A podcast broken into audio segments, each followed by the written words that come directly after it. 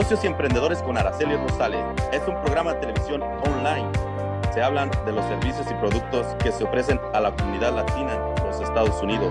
También del manejo de las finanzas personales, inversiones y emprendimiento.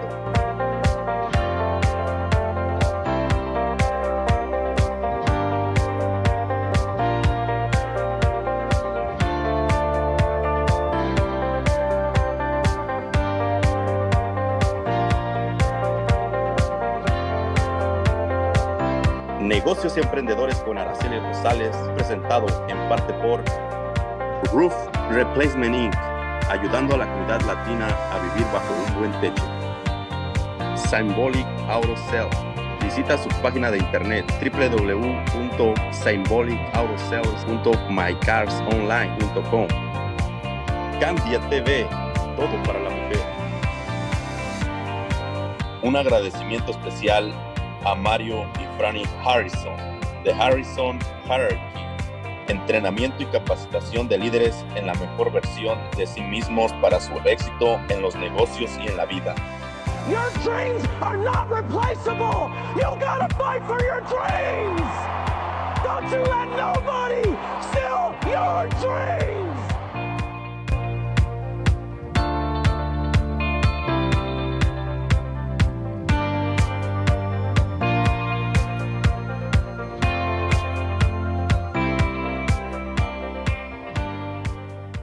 Las opiniones de los participantes en este programa son de exclusiva responsabilidad de quienes las emiten. Antes de poner en práctica cualquier consejo durante el programa Negocios Emprendedores con Araceli Rosales, asesórese con un experto o hágalo bajo su responsabilidad.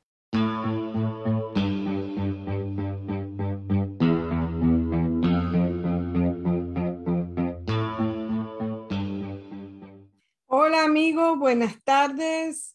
Saludos a todos los que nos están viendo en vivo, saludos a los que nos ven en otros países, desde Argentina, desde Perú, desde Ecuador. Saludos a todos, también los que nos escuchan en podcast.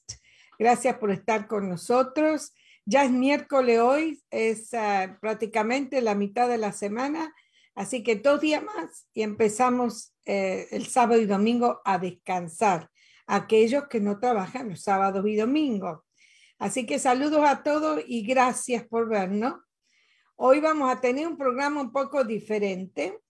El programa de hoy les invitamos a que nos miren y nos den sus opiniones.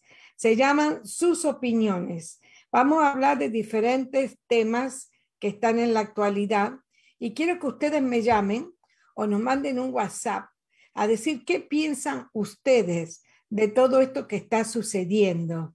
Así que no sean tímidos, nos pueden llamar al 323-530-6564 y también al 951-535-9645.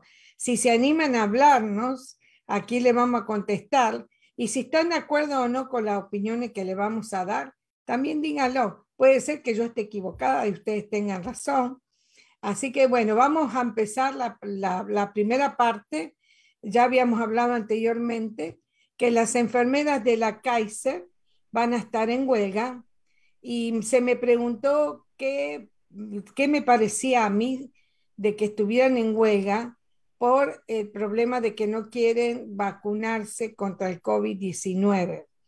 Bueno, creo que hubo un, una enfermera de, de uno de los hospitales del norte de California la cual ella presentó eh, un, un carné o una carta diciendo que por religión ella no quería vacunarse y muchas personas hoy en día, la religión de ellos les dicen de que realmente si nosotros tenemos fe y creemos y vemos la Biblia, está el Salmo 91, el cual dice que Dios nos va a proteger siempre.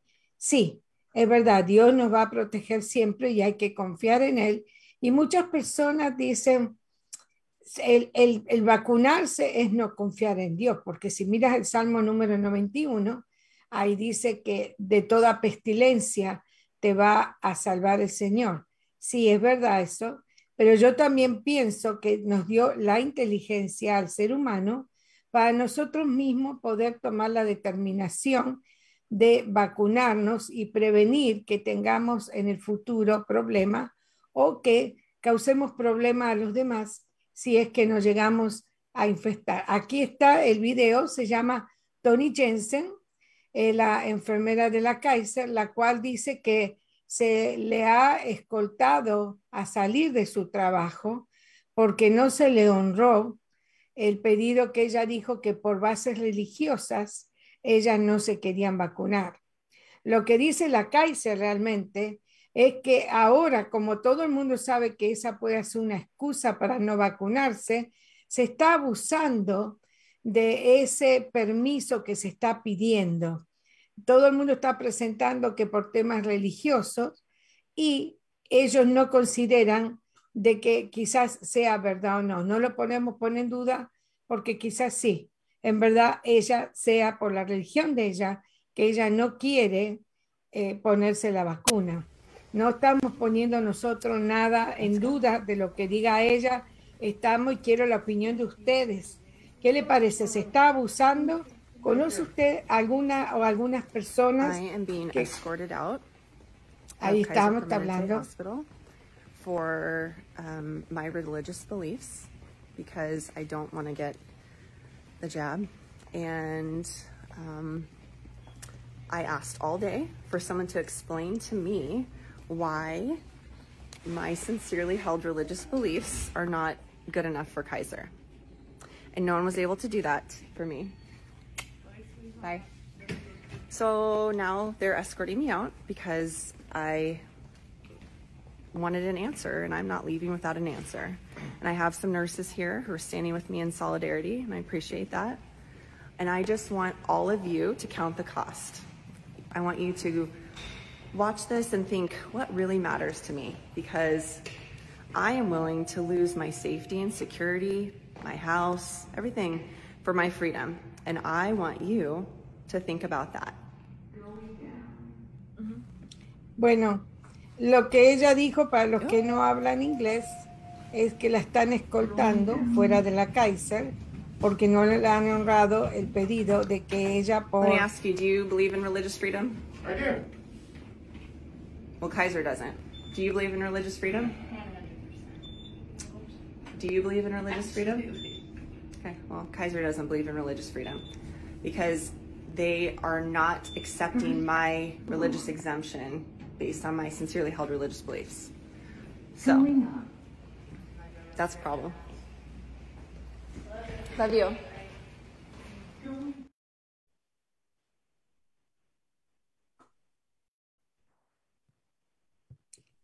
Bueno, ella lo que dice que la cárcel no está honrando su excepción religiosa, eh, pero al mismo tiempo está diciendo en, la libertad de religión.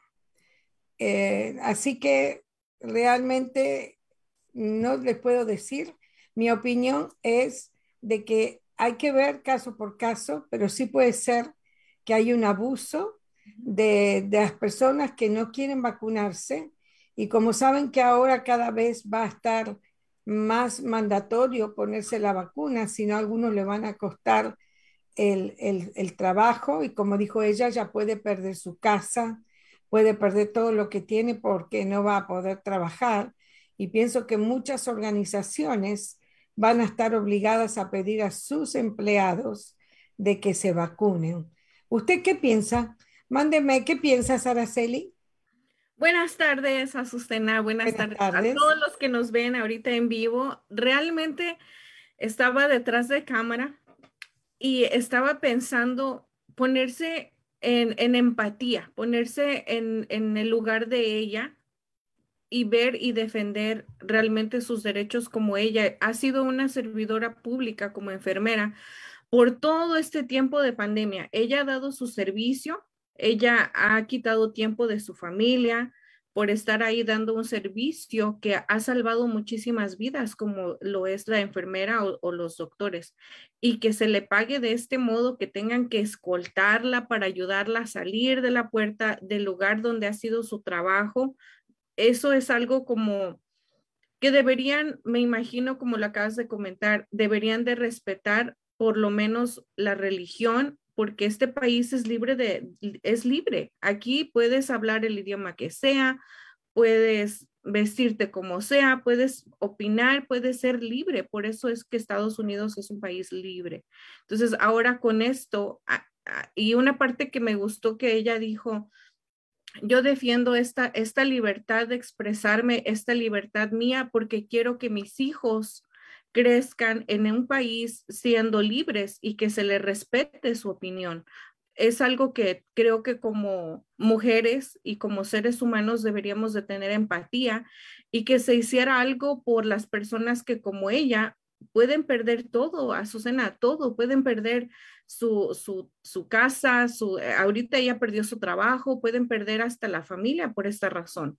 Bueno, Araceli, yo estoy de acuerdo contigo, pero también tengo, me pongo del lado de, la Kaiser y digo yo, ella está tratando constantemente con personas enfermas, porque si es enfermera, está tratando con pacientes todo el tiempo. Ahora, imagínate que ella se infecte y no sepa, infeste a las personas que están ahí enfermas y se pueden morir.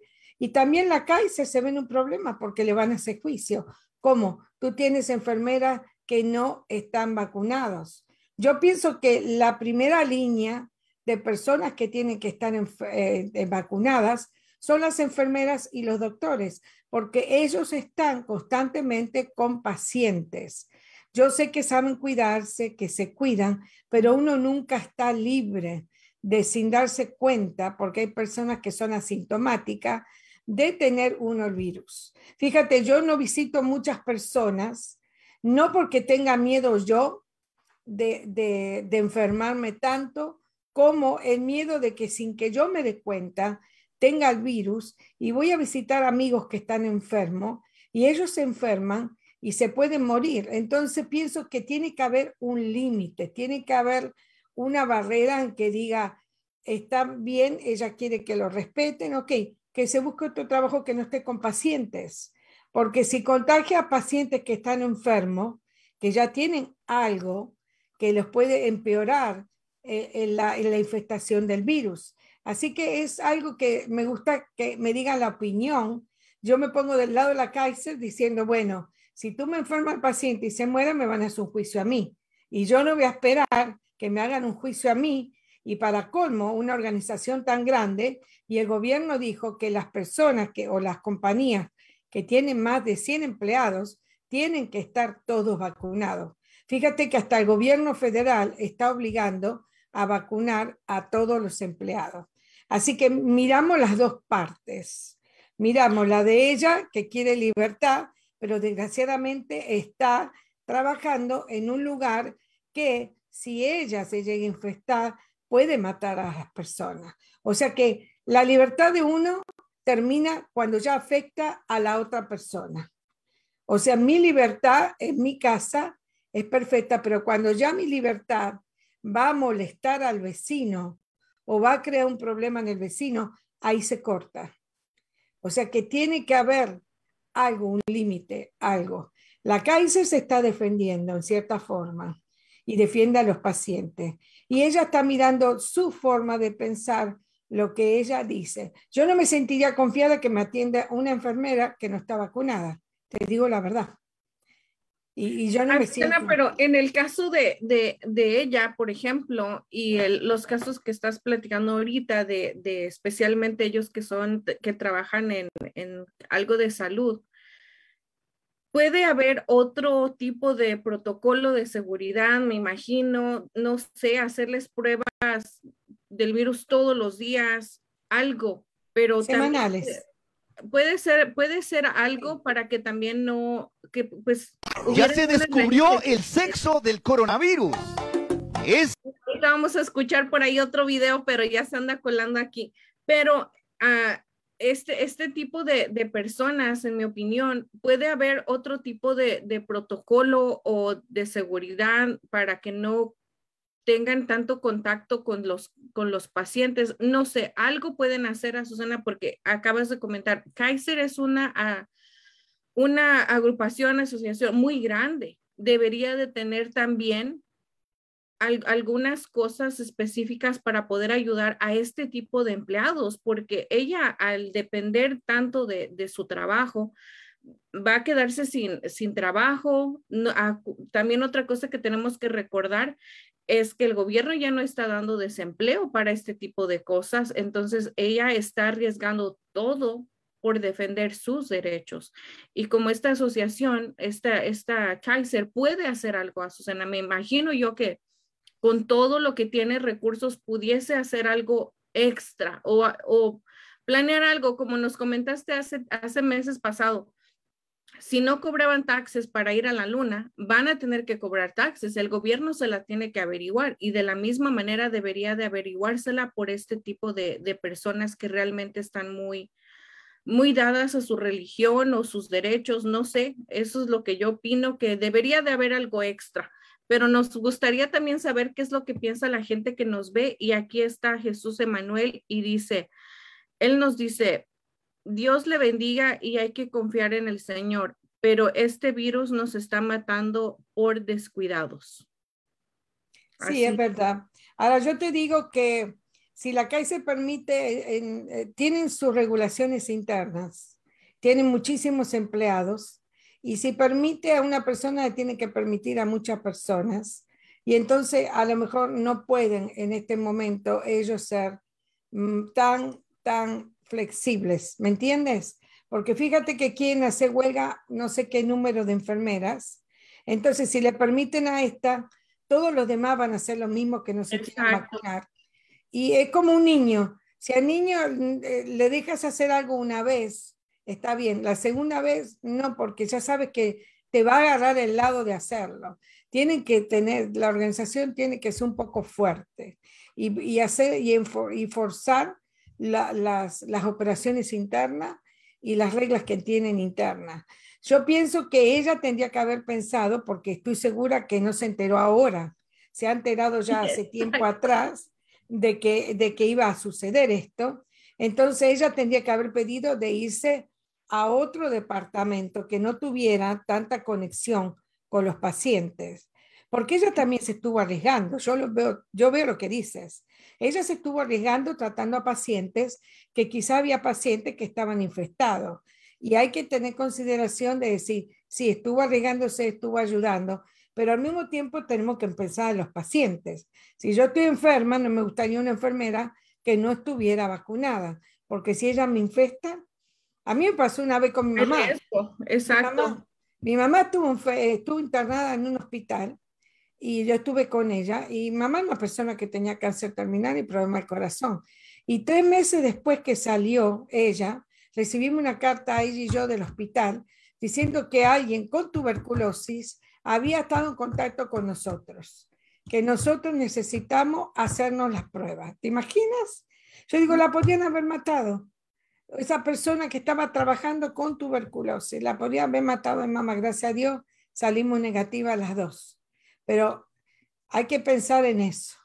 Y mira, a Susana, hay, hay este, opiniones de, de, la audiencia. Qué bueno que participen todas las personas que nos ven en vivo y las que nos están viendo por primera vez. Bienvenidas a este programa. Este programa es para, para educarnos, para aprender y sobre todo con opiniones de ustedes mismos, porque a Susana y yo podemos opinar aquí lo que ella piensa, lo que yo pienso, pero lo que más importa es lo que pienses tú que nos estás viendo o que nos estás escuchando. Y mira aquí, Victoria nos dice, apoyo al hospital por esa decisión. Ahí está otra persona más que se une a, esta, a este apoyo y nuestro Max, nuestro Max nos dice, ya fue mucha la tolerancia por parte del hospital y del gobierno. Esto va a ser algo complicado, Azucena, va a ser como un cuento de nunca acabar, pero todos tenemos que poner de nuestra parte para que todo esto pues pase y no suceda lo que lo que lo que volvemos a temer que vuelvan a cerrar, porque ahorita viene también el cambio de clima, viene la gripa que se puede convertir en virus o muchas cosas que, que, van a pasar ahora, Susana, y a mí creo que me empieza a dar miedito también, porque hay muchas cosas que ya no se están siguiendo como antes. Ahora la gente ya puede reunirse en conciertos, eh, asistir en lugares públicos Y en esa, muchas veces en ese tipo de lugares ya no se ponen la máscara. Estaban diciendo que no sé qué estado se está volviendo para atrás y hay países que tienen ese problema. Ya se creían que había una luz, que todo iba a ser normal otra vez y porque se descuidó y aparte vino la variante Delta que es más contagiosa todavía, se están llenando otra vez las camas de emergencia y los gobiernos están estudiando qué van a hacer.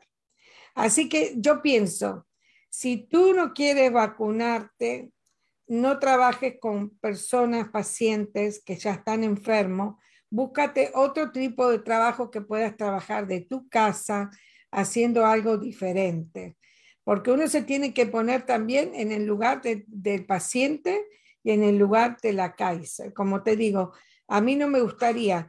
Yo trabajé mucho tiempo para un hospital y teníamos amigos que tenían los niños enfermos, la hija tenía cáncer, y cuando ellos iban al hospital o estaban internadas, la costumbre de nosotros es siempre ir a visitar a los amigos. Yo fui muy criticada en mi esposo porque nosotros no íbamos porque justamente trabajábamos en hospitales y sabíamos que podíamos traer alguna enfermedad. Fíjate que yo sin saberlo tengo un virus que se llama virus del desierto. Ese virus del desierto lo agarré porque trabajaba en hospital y veía pacientes que estaban en Palm Spring, en Desert Hot Spring, en todos esos lugares. ¿Cómo lo agarré? Ni idea. No contagio, no hago nada, pero tengo ese virus dentro de mi cuerpo. Entonces mis amigos decían, ustedes nunca nos van a visitar. No, no quería ir para no enfermar a esa persona que estaba muy enferma.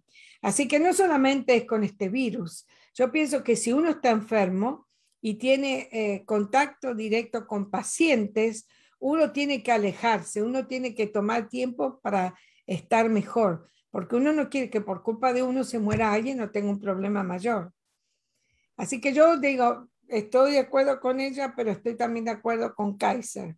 Y pienso que ella, como ya sabía que esto iba a suceder, todos sabemos que tarde o temprano va a ser obligatorio el que no quiera que busque otro tipo de trabajo en el cual no tenga tanta eh, contacto con los pacientes o personas enfermas.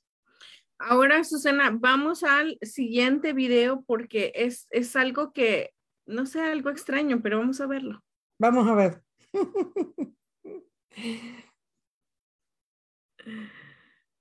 Ya se descubrió el sexo del coronavirus. Es mujer. No te deja oh. salir, no te deja ir con tus amigos, no te deja bailar y te aísla de todo.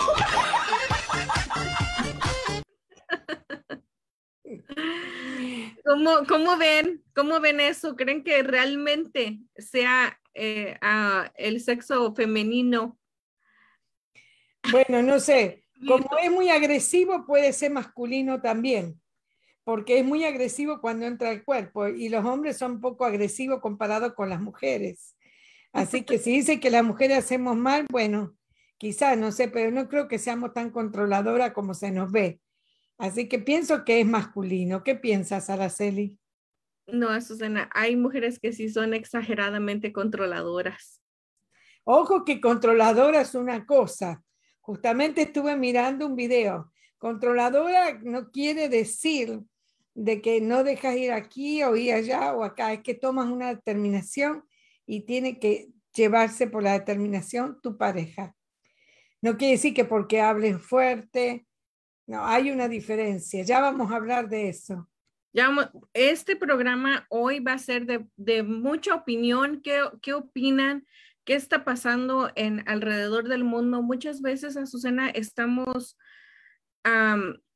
tan atendidos al, trabajo, a la rutina del trabajo, donde desconocemos información que está pasando alrededor. Y hoy en este programa, eso es lo que te, lo que te traemos a ti. Tanta opinión, información de muchísimas, muchísimas cosas, no solamente de una, pero muchísimo. No sé, vamos a ver creo que otro video y opinamos de ese video. Azucena. A ver. While it's in uh, in flight as well as while it's attached to the International Space Station. Um, and we also have 16 Draco thrusters on the vehicle that help maneuver it around, um, and eight Super Draco thrusters uh, to help in case of emergency for a launch escape system. It is the only spacecraft currently flying that is capable of returning significant amounts of cargo to Earth from the International Space Station, and it's the first private spacecraft to take humans to the space station. In order to make this journey, Dragon is equipped with 16 Draco thrusters, which are used to maneuver the spacecraft during the mission. And today we actually have some flight-proven thrusters to show viewers. Each were Bueno, esto fue de los astronautas que fueron a la estación espacial y fueron los que más estuvieron en el espacio. Estuvieron 199 días. Así que volvieron a la Tierra y fueron dos americanos, fue un ruso y fue un coreano. Y eh, creo que la, la, nave era una nave privada, esas naves que están haciendo ahora para ir a la estación espacial. Y el único inconveniente que tuvieron ellos es que el baño se les rompió. Y lo descubrieron porque encontraron orín entre las paredes de la estación espacial, pero lo solucionaron porque no era algo tan grave y creo que tuvieron que usar pañales en las nueve horas que les llevó de la estación hasta la Tierra. Ahora, lo que estamos poniendo o, yo estoy poniendo para que opinen es que digo que cuántos millones de dólares se están gastando para el espacio. ¿Vale la pena gastar tanto dinero habiendo tantas necesidades que tenemos aquí en la Tierra? Gente que necesita comida, que hay que cuidar el ambiente, ¿Hace falta gastar tantos millones en el espacio? Quiero saber qué opinan ustedes de eso. ¿Qué opinas, Araceli? Yo estoy en shock, definitivamente.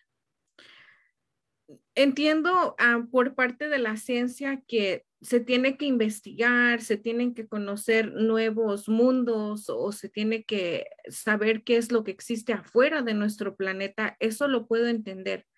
Pero que se gaste tanto dinero donde quizás puede existir otra manera.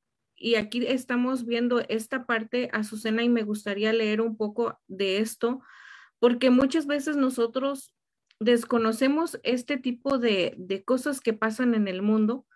Y algo que está aquí, donde dice que Elon Musk, la persona más rica del mundo, dice que venderá acciones de Telsa por valor de 6 mil millones de dólares y donará los ingresos a la Agencia Alimentaria de las Naciones Unidas. Si ésta pudiese demostrar cómo el dinero resolvería el hambre del mundo. Cabe destacar, Azucena, que existen personas que son extremadamente millonarias y gastan el dinero en cosas de uso personal para ellos.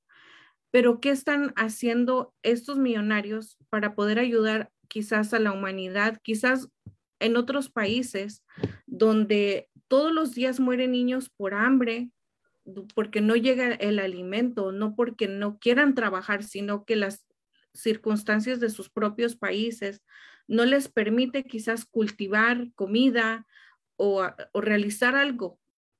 Haití es un país muy pobre, África, Nigeria, muchísimos países que de verdad que es muy lamentable, pero volviendo a esto, se dice que aquí su declaración se produjo después de que el director ejecutivo del Programa Mundial de Alimentos de la ONU, Davis, desafiara a Elon Musk y al fundador de Amazon, Jeff Bezos, y otros multimillonarios en una entrevista en la CNN pidiéndoles que dieran un paso adelante de una sola vez para ayudar a acabar con el hambre que existe en el mundo. En la entrevista, Besley dijo que los multimillonarios podrían dar 6 mil millones de dólares para ayudar a 42 millones de personas que literalmente van a morir si no llegan a ellos. No es complicado, dijo. En el 2020, la agencia recibió 8.400 millones de dólares en donaciones, lo que según se dice supuso un déficit de 5.300 millones de dólares respecto a sus necesidades. Entre los participantes donantes se encontró Estados Unidos, Alemania y el Reino Unido. Ahora, algo que no sé aquí cómo puedes interpretar esto, Azucena, pero ellos tanto e-, Elon Musk como Jeff Bezos dijeron que van a platicar de esto para no estarse mandando tipo mensajitos como ellos no hacen un WhatsApp como nosotros los normales, donde quiero contarte algo y te mando un WhatsApp. No, ellos se van al, al Twitter. ¿Cómo ves, Susana? Hay que usar Twitter. ¿Cómo ven, audiencia? ¿Usamos Twitter en vez de WhatsApp? Sí. Pero ellos dicen, para hablar acerca de todo esto, de todo esto que se pudiera hacer, también se ofrecieron a reunirse, ya sea aquí en la Tierra, Susana, o en el espacio, ¿cómo ves? Yo iría al espacio. Estos millonarios dicen, ¿quieres hablar de donar dinero para que termine el hambre del mundo? Pues te invito a un café, pero no aquí, vámonos al espacio. Allá te espero a, no sé, a X kilómetros de la luna, entre el sol y la luna, ahí te veo. Ah, ahí te caigo, ahí te caigo, Azucena, en mi, en mi nave privada. Bueno. ¿Imaginas, ¿Se imaginas? ¿Se imaginan ustedes todo esto?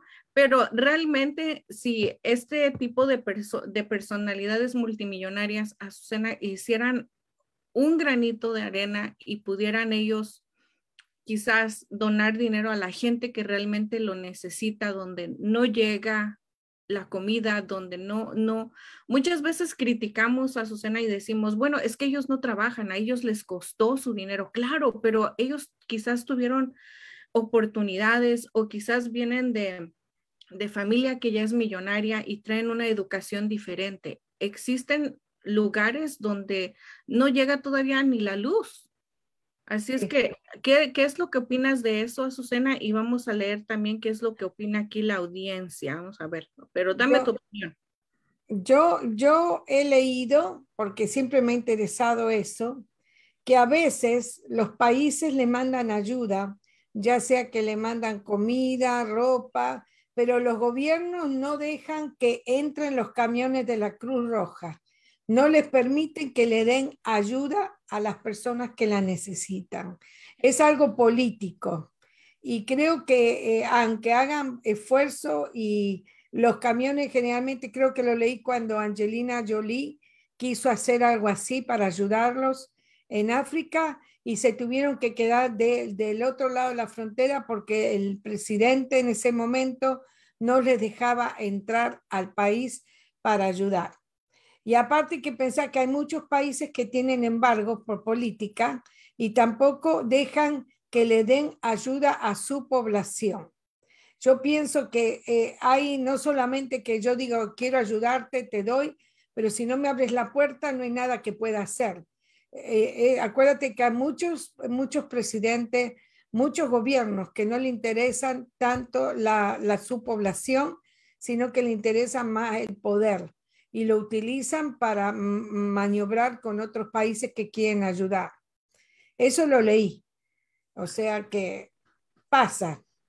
Pasa, Susana, y una, una de las cosas que tenemos que, que recordar y siempre estar agradecidos es en este país, aquí en Estados Unidos, afortunadamente es un país donde hay economía y hay una economía tan, tan buena, bien administrada, bien manejada en lo que cabe porque nuestro presidente ha dado los estímulos a Susana. El presidente se ha preocupado por la nación, por cada ciudadano y nos ha dado la oportunidad de tener servicios públicos, de tener más en ayuda económica, tanto de alimentación como de hospedaje y dar este tipo de ayudas de estímulo, donde otros países no se da. No se da. Y yo encontré una pregunta donde una persona me, me comentó y me dijo, Oye, Araceli, ¿y también en otro país, en otros países habrá dinero para dar a los ciudadanos igual que aquí?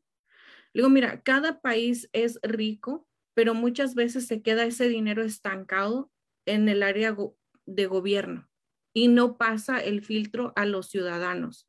Y aquí sí, aquí eso es una de las, de las grandes bendiciones que tenemos por vivir en este país, por estar aquí, aunque tengamos que pagar taxes, aunque los taxes nos coman, aunque los taxes existen en este país también, porque pues no todo es miel sobre hojuelas, no todo es como que, wow, el, el, ahí el, el arco iris pintado bonito, no, también hay que pagar un precio por vivir en este país y la gente que vive aquí lo sabe, pero pagamos un precio, Azucena, pero al mismo tiempo tenemos este tipo de recompensa. Y eso es algo muy bueno, así es que lamento mucho que en otros países no, no pase eso. Y algo que estoy de acuerdo con Mónica Vidal también nos dice saludos. Saludos para ti, Mónica de dónde nos visitas, de dónde nos estás viendo aquí en este programa. Y dice ella, saludos, el hambre nunca acabará, pero sí se debe de ayudar y debemos ser conscientes y empezar en casa. Exactamente, el ejemplo nosotros lo vamos a ir formando a Azucena y tú sabes, nosotros como latinos, como hispanos, tenemos esa parte. Llegamos a una casa y aunque no sea la casa millonaria, pero siempre te ofrecen algo de tomar o algo de comer. Y si no hay, mira, te dicen, espérate cinco minutos y en cinco minutos te hago algo de comer. Eso es lo que tenemos nosotros y es algo, es algo muy bonito, pero podemos empezar con eso, con eso. Sí, es lástima que, y yo lo veo cuando he ido a mi país, por ejemplo, eh, ver cómo la gente pobre que apenas pueden, ellos te ofrecen con todo el corazón de darte de comer algo o darte de tomar. Y a uno le entristece. A mí me ha pasado. Yo me acuerdo que una vez fui a visitar a una amiga mía y habíamos ido a la escuela secundaria juntas y me dice, voy a preparar algo. Le digo, no, deja que yo compro algo. No, no, no, no, no. Tú eres la invitada, yo te voy a invitar, acompáñame. Y la acompañé a hacer mandados y compró un tomate, compró una zanahoria y cuando fue, fue a comprar una caja de ravioles a un lugar y le dijo a la señora, mira, no tengo para pagarte, pero descuéntalo del sueldo de mi hija. Y a mí me hizo sentir tan mal porque sé que ella no tenía, pero con todo el corazón me estaba ofreciendo lo poco que ella podía ofrecerme. Es verdad eso, las personas, especialmente en los países hispanos, son así, te ofrecen lo que pueden. Y si no tienen, por lo menos un café te van a dar. Eso es muy bonito de ver. Muy bonito. No sé, creo que en México será igual que en mi país. Sí, Azucena, ¿qué te puedo decir de nuestro país, México? Algo que a mí me, me, me quedé en, así como que, así somos nosotros.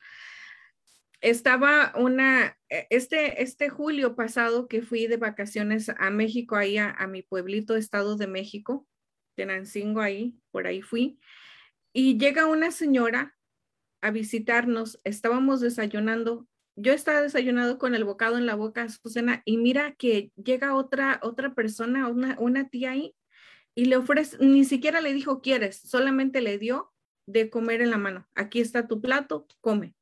Y la señora se sienta muy contenta. Dije, mira, este, esta solidaridad, esta, algo tan bonito que tenemos nosotros como latinos es eso, que siempre nos ayudamos y como lo acabas de comentar, la gente más humilde, la gente más sencilla, es la que te da más sin pedirte nada a cambio. Y si de latinos hablamos, Azucena, vamos a hablar también de algo que está pasando ahorita y que tenemos que sentirnos muy orgullosos. Pero antes de eso, voy a leer lo que está saliendo en pantalla para los que eh, nos escuchan en podcast y Spotify. Dice, somos millones de jóvenes que queremos limpiar el planeta. sí, cómo no y somos millones de padres que queremos que empiecen por su cuarto. Azucena, los teenagers, los niños y las mamás que nos están viendo en este video y que nos están escuchando entienden. Abren la puerta del cuarto y ¿qué encuentran? Todo tirado por ahí. Parece un bosque, parece como, no sé, una selva. Le digo a mi hijo, mira, aquí no sé si entrar o esconderme de todo lo que tienen ahí. Yo también lo vi, me hizo reír tanto cuando vi eso, dije, ay, qué razón que tiene. Pero acuérdate que esos son niños y nosotros somos adultos. tenemos diferentes experiencias y nuestro cerebro piensa diferente a los niños. Ellos no le dan tanto, tanta importancia como las mamás, nosotras, a los cuartos de ellos, pero sí le dan al ambiente o al futuro, una tierra del futuro de ellos. Eso está bien, pero me hizo reír también. Tienen que empezar yo también a cuidar las cosas. Ah, Susana, y tenemos que, antes de, pasar a este, a este capítulo, quiero recalcar algo que, que todos deberíamos de hacer para poder salvar el mundo y pensar. Ahorita nosotros que tenemos 30, 40, 50, 60 años, ¿qué mundo le estamos dejando a los que tienen 10, a los que tienen 5, a los que van a nacer hoy y los hijos que nacerán mañana? ¿Qué vamos a dejar? ¿Cómo podemos empezar? Simple, tan sencillo, no tirar basura en la calle, no tirar la basura en la playa, en el bosque donde te encuentres, siempre lo más importante, no tirar la basura. Eso es algo que se me hace chistoso a mí, Azucena, y, y he visto una, una ciudad donde en cada esquina está un bote de basura, pero está casi vacío porque la, toda la basura está tirada alrededor. Ay, Dios. Eso es algo como que, ¿por qué no lo ponen adentro del bote? es tan sencillo. Podemos ayudar al mundo a que no se acabe para nuestros hijos, nuestros nietos o nuestros bisnietos, empezando por nosotros mismos. Nomás no tirar la basura. Por algo se empieza. Pero volvemos al, al, al, punto, Azucena, donde vamos a sentirnos orgullosos como latinos. Yo sé que tu país es Dice aquí Catherine, me encanta su programa y sobre todo sus opiniones. Gracias, gracias a ti, Catherine. Un saludo para ti, para Long Beach, la gente que nos ve de Long Beach. Un saludo. Pero, Catherine, como mexicana, como nosotros, Azucena, ya saldrá un argentino por ahí también, pero es parte de esto de latinos y hay que sentirse orgullosos de nuestros, de nuestros latinos, Azucena. Muchos dicen que lo peor que te puede pasar a un mexicano es que otro mexicano te ataque. Y es lo que tiene mucho, mucho por falta de, educación, de educación emocional. No es de educación de que no tienen la primaria, no, educación emocional, donde podemos criticar a nuestra propia gente. Mira, esta mujer, Salma, ella ha sido una de las grandes para nosotros, gran, gran actriz y ella logró llegar a la superproducción de superhéroes. ¿Y de qué manera se trata? De la primer mujer latina. Azucena, es la primer mujer latina que formará parte del, del universo cinematográfico de Marvel, o Marvel, como le llaman aquí. De, con esta película, con esta participación de los Eternos o Eternos aquí con, que va a ser pareja con Angelina Jolie, con los grandes de aquí de Hollywood. Azucena, imagínate el orgullo que deberíamos de sentir y que tenemos que estar sintiendo cada uno de nosotros, el que ella nos represente aquí en Estados Unidos y que vean que también las mujeres latinas trabajan. Y me imagino que a Salma de estar feliz y ella reacciona vamos a ver si tenemos un video aquí o no, ah, para poder escucharla, a ver si podemos escuchar qué es lo que dice. Me, solté a llorar. No, así, de telenovela, pero se me salían las lágrimas. Dije, ¿qué pasó aquí? Y la imagen me dio, me dio algo. Y dije, ¿por qué? Vi mi cara morena. Pero me volví a hablar.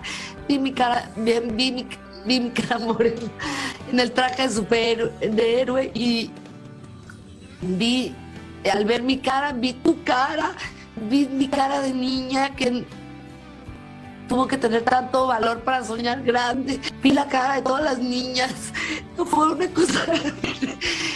Y me di cuenta que se había abierto una puerta donde yo no entraba sola, sino que dentro de ese traje íbamos todos los latinos juntos que hemos esperado tanto este momento. Ay, qué ridículo. Es y la cara morena de la Virgen de Guadalupe, no es que no se me vino todo encima. Es que es importantísimo este momento porque no te olvides, yo hace 16 años que estoy en Marvel y tratando, y le dije la primera vez que la conocí, que ella no tenía ni idea de la cantidad de tiempo que yo esperaba ese momento.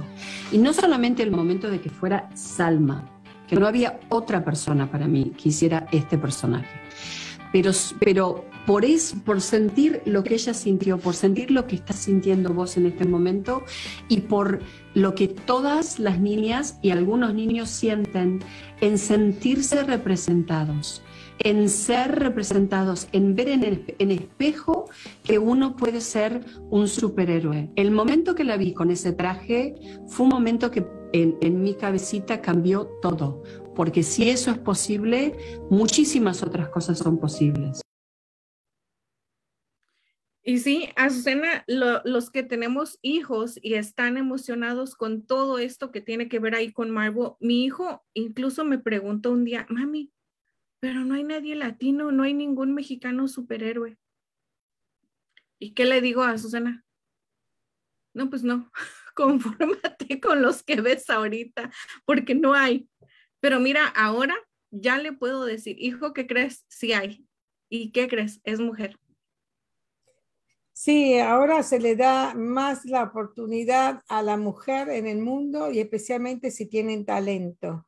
Ella tiene mucho talento y fue reconocida después de mucho tiempo. Y parece, no sé quién es la que la está entrevistando, pero parece que tuvo que, tiene que ver algo con la producción del programa.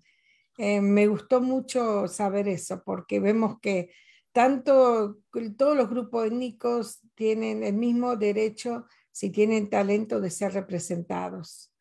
Hoy en día la mujer tiene que estar contenta porque ha logrado mucho en el mundo, igual que las minorías, y eso hay que reconocer que no importa que seas, el talento es el talento y no importa tu color de piel ni, qué, ni de qué sexo sea. El talento está siendo reconocido. Y tenemos eh, razón en decir que este país nos da oportunidad a todas las personas del mundo, no importa de dónde vengas ni cómo seas, Siempre si tú eres trabajador, si quieres salir adelante, si, si, si sales, si brillas más que los demás, vas a, llegar muy lejos. El asunto es que hay que hacerlo y cuesta. Y no todo el mundo está dispuesto de hacerlo. Así que qué alegría. Exacto. Y algo como quiero, quiero leer el comentario que nos dice aquí Shannon, pero se me fue de la pantalla. Este, Shannon dice aquí nuevamente, a ver, dice, felicidades y gracias por comentar el tema. Ella en México ha sido, ha recibido burlas y pues felicidades, Alma. Es lo que te comentaba a Shannon, gracias por vernos en el programa. Muchas de las veces lo, el peor enemigo de un mexicano es otro mexicano atacando. Realmente, Azucena, yo quiero volver a, elevar este talento de Salma porque es cierto, reciben muchísimas burlas, críticas, incluso también cuando estuvo esta mujer Aparicio, Yalitza Aparicio, también fueron de las mismas más criticadas, pero en este caso, Salma, nosotros no podemos estar en sus zapatos de ver cuántas veces tuvo que ella crecer como persona, practicar muchas veces desde el principio. Azucena, ¿cuántos años tiene en este país Salma haciendo diferentes producciones, participando en diferentes ah, películas? Llegó a Hollywood, imagínate, es su segundo idioma porque no, no somos nacidas aquí o que te mastigas el inglés como dicen papita, que tú lo sabes. No, ella lo tuvo que aprender. Y la gente que vive en este país sabe que muchas veces por trabajar en un lugar recibes humillaciones, discriminación, donde como ella lo dijo, por tu piel morena te dicen, ay, viene esta mexicana a hacerla aquí. Y, y muchas, muchos obstáculos que te ponen. Tenemos que ver y agradecer el, y reconocer el sacrificio que Salma ha hecho y junto con ella todas las demás artistas, las demás actrices que han venido a este país y que han sufrido desde la humillación, desde la discriminación y muchísimas cosas, Azucena. Eso es algo que todos como latinos debe, tenemos que sentirnos orgullosos de que alguien nos represente y digan y hablen de nuestro país, que hablen de México, pero que hablen de forma buena como lo está haciendo Salma. Realmente no entiendo por qué la critican. Ya quisieran, quisieran por lo menos recoger el cable de la cámara que la va a estar grabando ahí en un set, porque llegar a, llegar a un lugar como ella no ha sido fácil, no ha sido fácil. Son los celos y la envidia. Acuérdate, el ser humano, la mayoría son celosos y, hay que reconocer que es parte de ser humano, envidia y celos. Siempre va a haber personas que a lo mejor por ser como sos, te envidian o te celan. Y es triste eso porque cada uno de uno tiene una habilidad diferente y puede hacer cosas diferentes. Directamente hay que ignorar a las personas que se burlan de uno o que se creen que son más que uno. Yo he sentido la discriminación, yo creo que tú también la has sentido en cierto momento. Yo me acuerdo que mi esposo, mi esposo ya lo conoces, tiene ojos verdes y tiene tez blanca. Yo soy bien más prietita, como dicen ustedes, y parezco más latina. Y muchas veces se dirigen a él, que sabe menos inglés que a mí, eh, pensando de que él es americano y yo no. Y me acuerdo que al principio cuando, cuando él vino, íbamos a rentar lugares y venían parejas americanas y estábamos nosotros. Nos ignoraban completamente. Veían a las parejas americanas, hablaban con ellos y a nosotros ahí estamos, ahí quedábamos nosotros dos. Y mi esposo dice, nosotros, le digo, no sé, piensa que como hablamos español, que... Ustedes al último, ustedes esperan. Sí, o a veces por el acento de uno también. Uno me acuerdo, una señora se rió. Me dice, ja, ja, ja, usted tiene acento. Le digo, ¿sabe una cosa? Le digo, yo tengo acento, pero hablo dos idiomas y usted solamente habla uno. Y no me dijo más nada. Siempre va a haber personas que se burlen o se rían de uno y que son discriminan. Son personas que tienen problemas por la inseguridad misma de ellos, no por uno, sino por ellos mismos y quieren hacerte sentir mal, pero uno al revés, uno tiene que ponerse contento porque uno ha podido más, como dices, es un segundo idioma, no es lo mismo que un primer idioma, pero tenemos inteligencia como pueden tener o quizás más que lo que tienen ellos, porque la cultura de los países de uno yo pienso que es más avanzada que la cultura de aquí, aunque muchas personas no piensen así. Será porque yo hice mi escuela primaria, secundaria, y, sé lo que nos enseñaban a lo que veo que han enseñado a mi nieto, a mi nieta. ¿Tú qué piensas? Azucena, mira, voy a, voy a, voy a ver si puedo comentar un, algo que una chica estaba buscando para ver si podía decir su apellido, pero dije, no, mejor no, nomás su nombre. Mira, esta, esta mujer se llama Susana vive en, el estado de, de, Chicago y ella es colombiana, una mujer súper preparada, economista en su país, ha trabajado en, su, en lugares donde no tienes, donde trabajan gente súper importante en Colombia. Es una mujer muy educada, muy preparada. Tuve el honor de conocerla por a través de Facebook hace exactamente casi un año donde quiso trabajar conmigo, ser parte de, nuestra cartera de, empleados, de inversionistas, y nos llevamos muy bien en esa parte.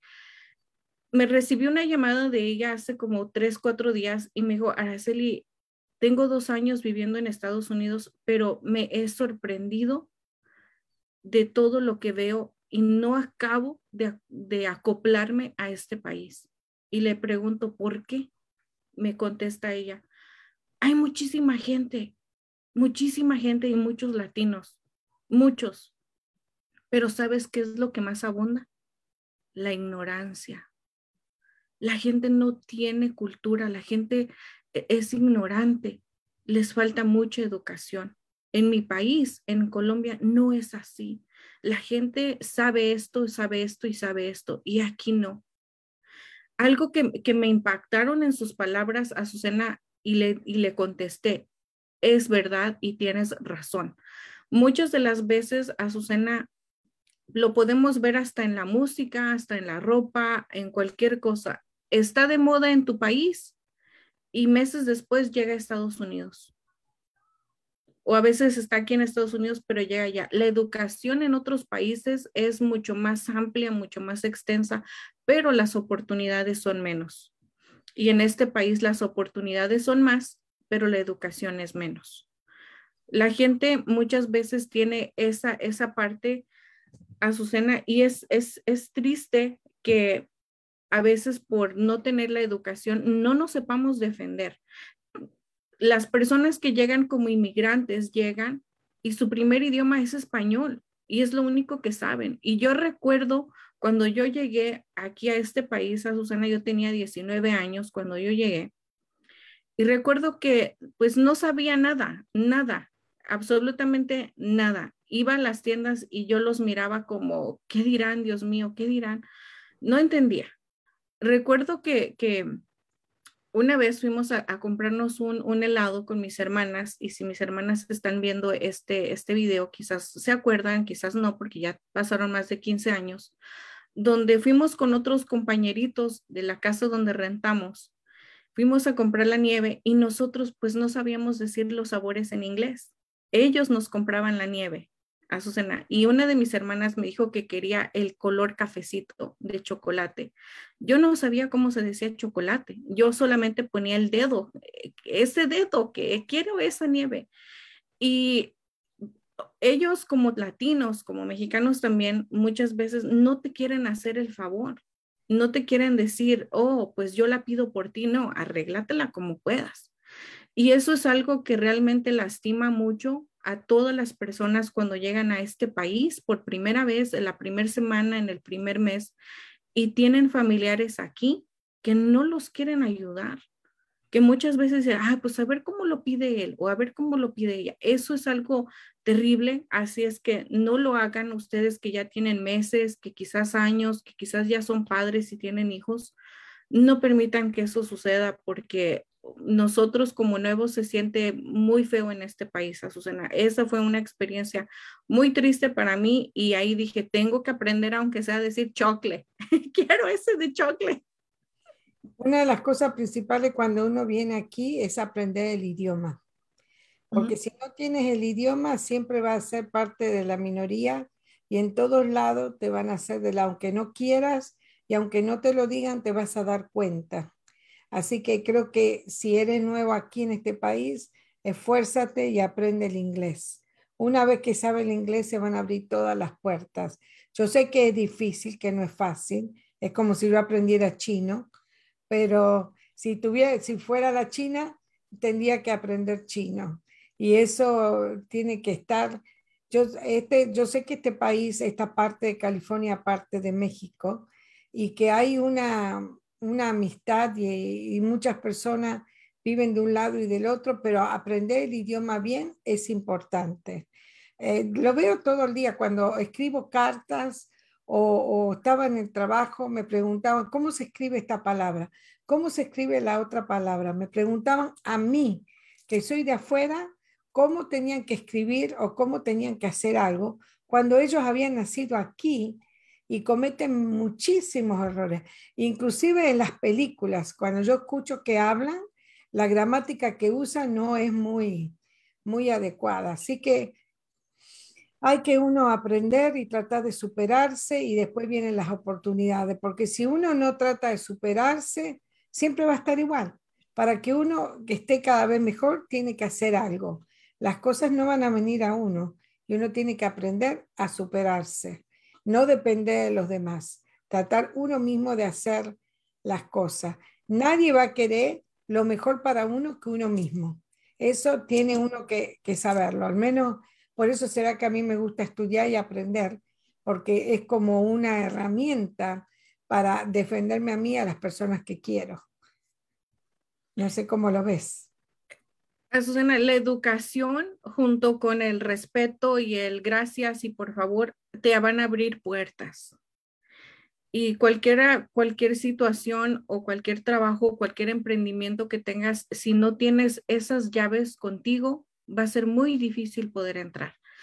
Algo que tenemos aquí bien es que la gente, muchos de los lugares ahora, porque es difícil, Azucena, para las personas mayores que vienen ya de 40, 50 años, el aprender el idioma inglés como alguien de, de 20, de 25 o de 30 años es más difícil, más complicado. Lo bueno es que ya existen lugares y existen en la mayoría donde la gente pues es bilingüe y si no hablas, eh, hablan inglés, pues pedir alguien, háblame español, porque pues, pues no sé, porque lo acabas de comentar. Es muy difícil, claro que sí, pero no es imposible.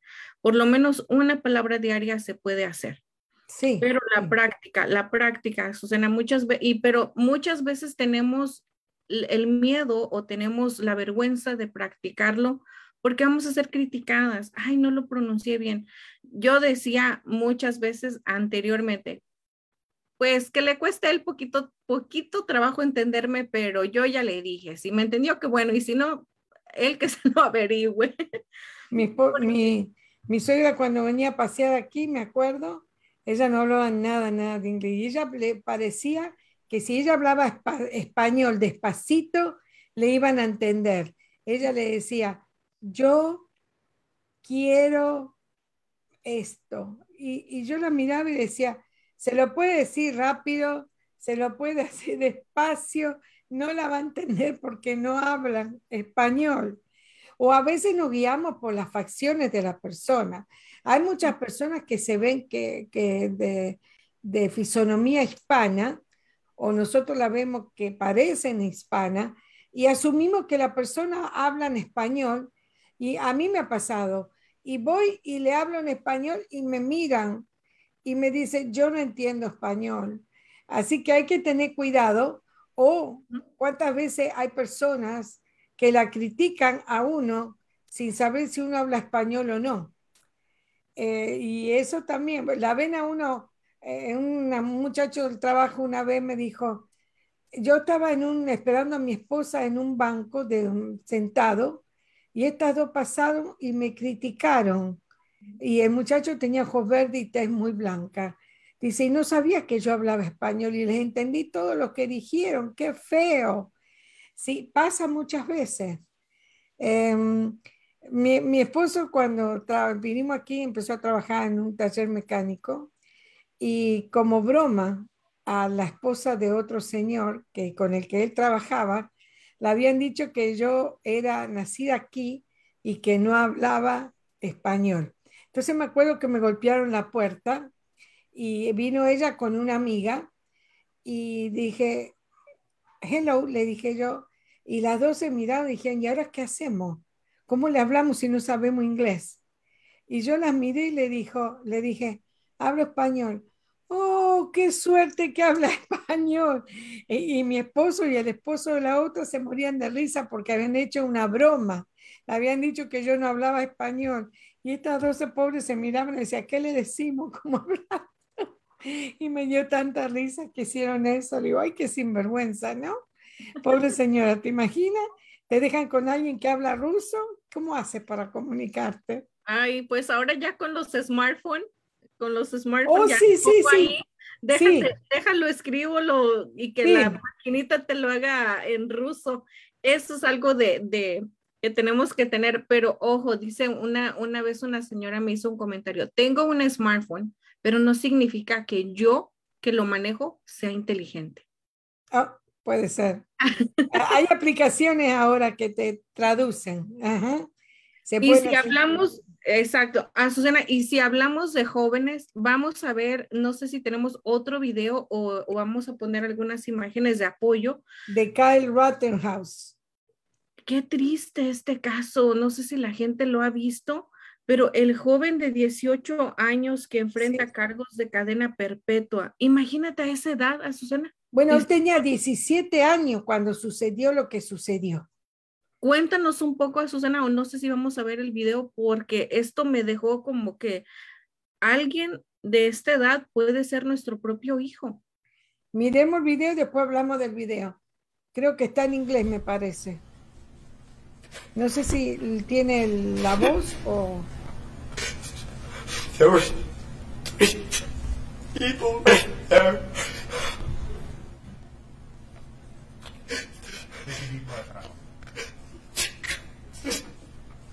Ay Dios, siento que le da un infarto.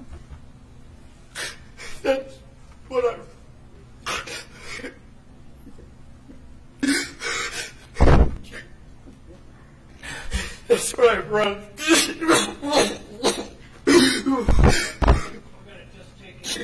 for our break anyway. You, you can uh, just relax for a minute, sir. Uh, we're going to take a break uh, about uh, 10 minutes, and please don't talk about the case during the break. What Ok, yo te voy a explicar lo que pasó. Estuve leyendo cómo sucedió. Había una manifestación en, en Kenosha. Kenosha es un pueblo de Wisconsin, en el cual se, la gente se manifestaba en contra del policía, del policía que mató a un muchacho Jacob Blake, de 29 años. Entonces, él va a la manifestación con otro amigo de él, pero no va ni en favor ni en contra, o sea, ni a favor de la policía ni en contra del policía. Él va ahí y empiezan a haber algunas peleas y lo que sucede es que vino alguien él tenía 17 años y vino, no sé por qué razón, lo insultó.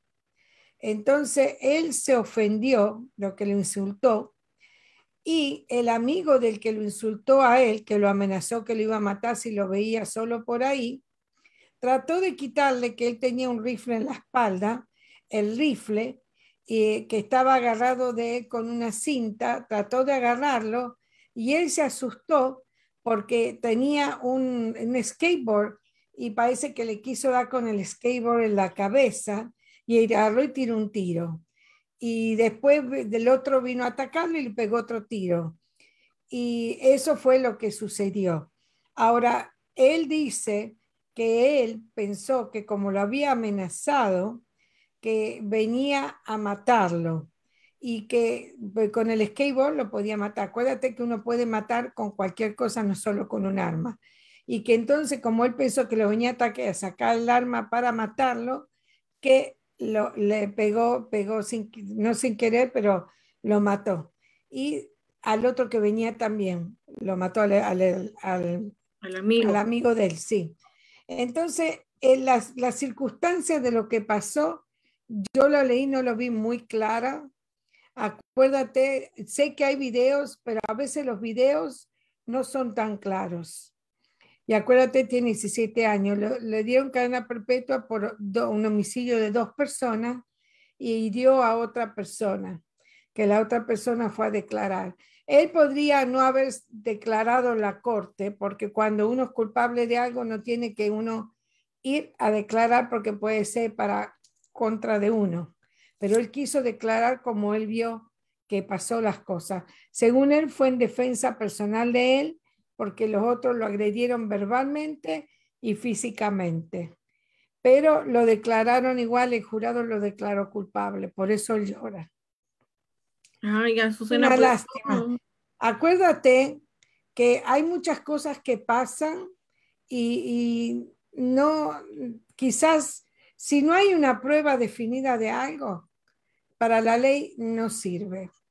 Eh, ¿Cómo va él a probar, por ejemplo, que lo amenazó de muerte el otro? ¿Me entiendes? Testigo. Aquí hay un video, no, no se sabe.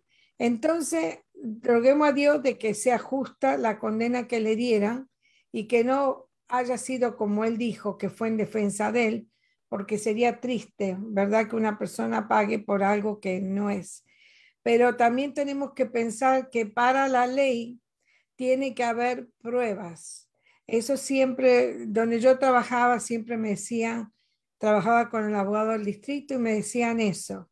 Cuando a mí alguien me reportaba, que una vez me dijeron, una señora vende joya, tiene dinero, tiene esto, tiene lo otro, me dijo una vez el, el investigador del abogado del distrito, perfecto, tiene todo eso. ¿Va a ir esa persona a la corte a decir eso? No. Si no hay pruebas, no hay caso.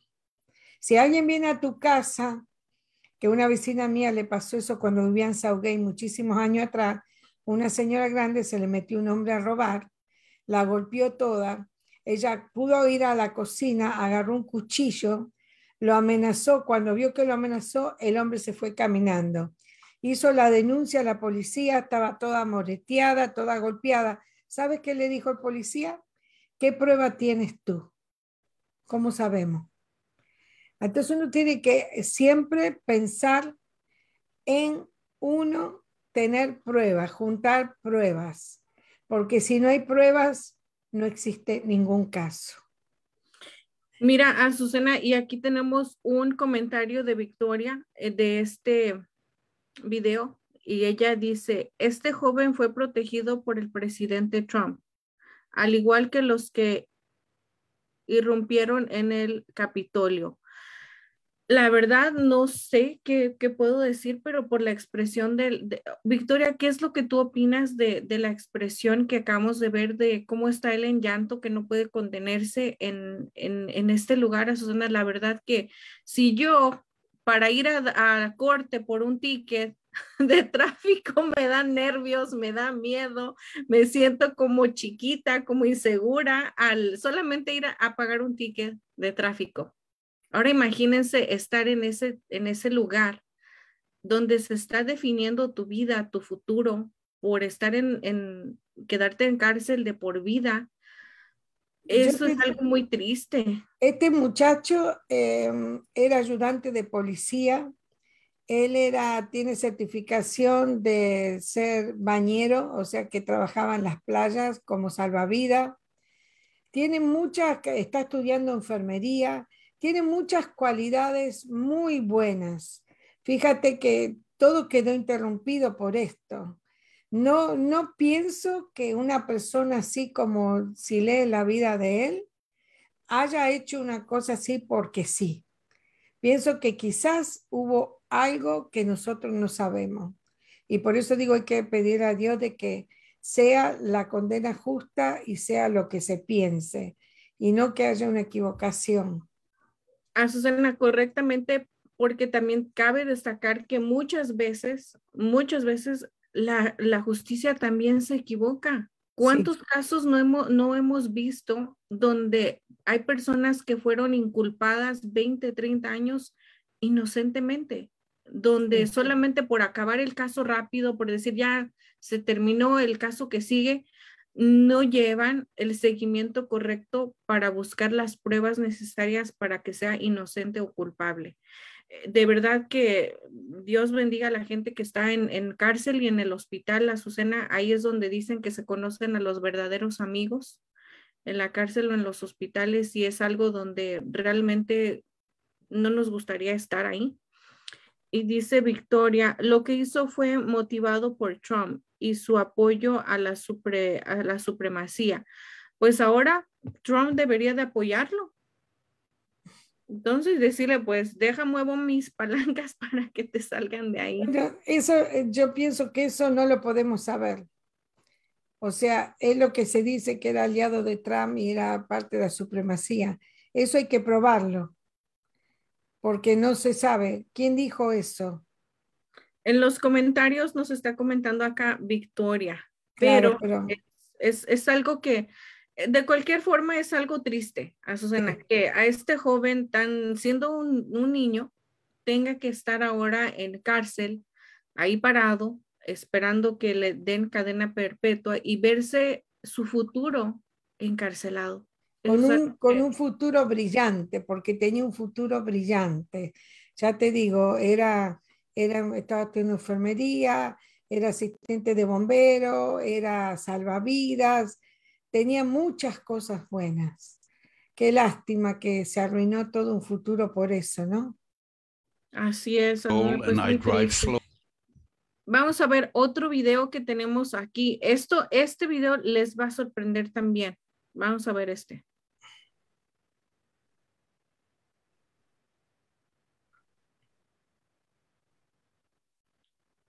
Vamos a ver si nos, puede, nos puede poner un, un, este, un video, Azucena, donde está, está circulando en redes sociales un video A ver, vamos a ver si ya está. Recuerden que estos programas son en vivos, ¿eh? Estos son en vivos, no lo tenemos planeado.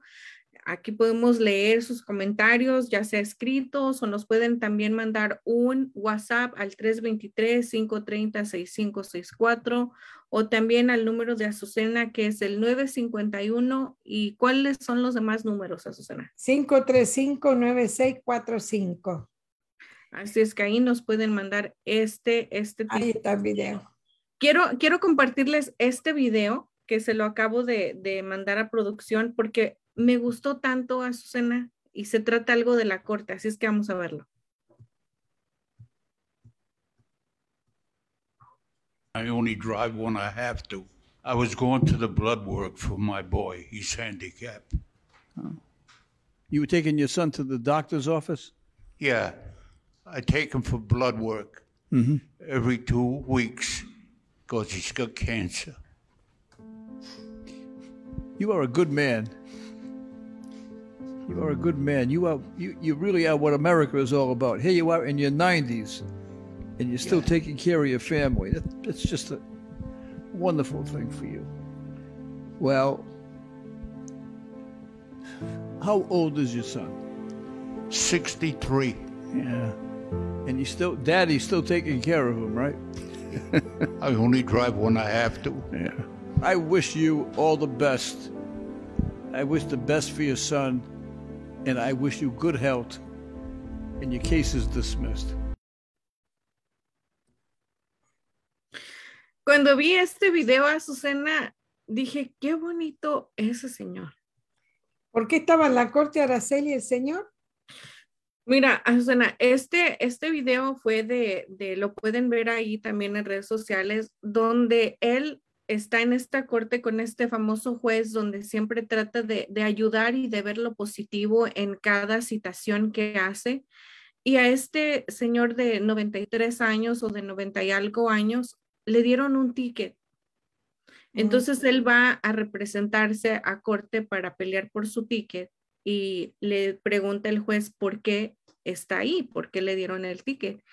Y él dice porque tiene que llevar a su hijo al doctor cada dos semanas a que le hagan estudios de sangre. Y le dice, yo no manejo, pero tengo que manejar cuando lo necesito. Y yo necesito llevar a mi hijo al hospital. Le pregunta el juez, ¿y cuántos años tiene tu hijo? Y le dice, tiene 63 años y es discapacitado. Y tiene cáncer. ¿Cómo se le puede dar un ticket a una persona así, a Susana? No, no se le puede dar, pero él tendría que buscar otra forma de hacerlo, porque ya un señor mayor no tiene la misma capacidad de una persona joven eh, en decir que un movimiento rápido, en caso de que haya algún problema en la calle, no sabemos cómo está su vista, y hay muchos programas de ayuda que lo pueden ayudar nomás es hablar por teléfono o, tratar de conseguir esos programas. Si alguno de ustedes tiene un problema así, venga hacia mí, que yo lo puedo solucionar.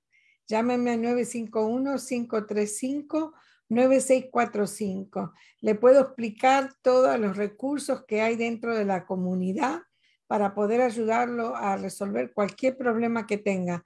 Médico, transportación, pagos de biles, Así que eso es lo que el Señor tendría que haber hecho, haber buscado una alternativa para que lleven al hijo. Estoy seguro que donde él está, hay. Lo que pasa es que él quizás se piensa que tiene, porque yo pienso que la edad está en la mente, pienso de que él piensa que está bien y que puede hacerlo, y lo ha hecho, pero tendría que haber buscado, sé que es una buena persona, tendría que haber buscado otros recursos para evitarse problemas como este, ¿no?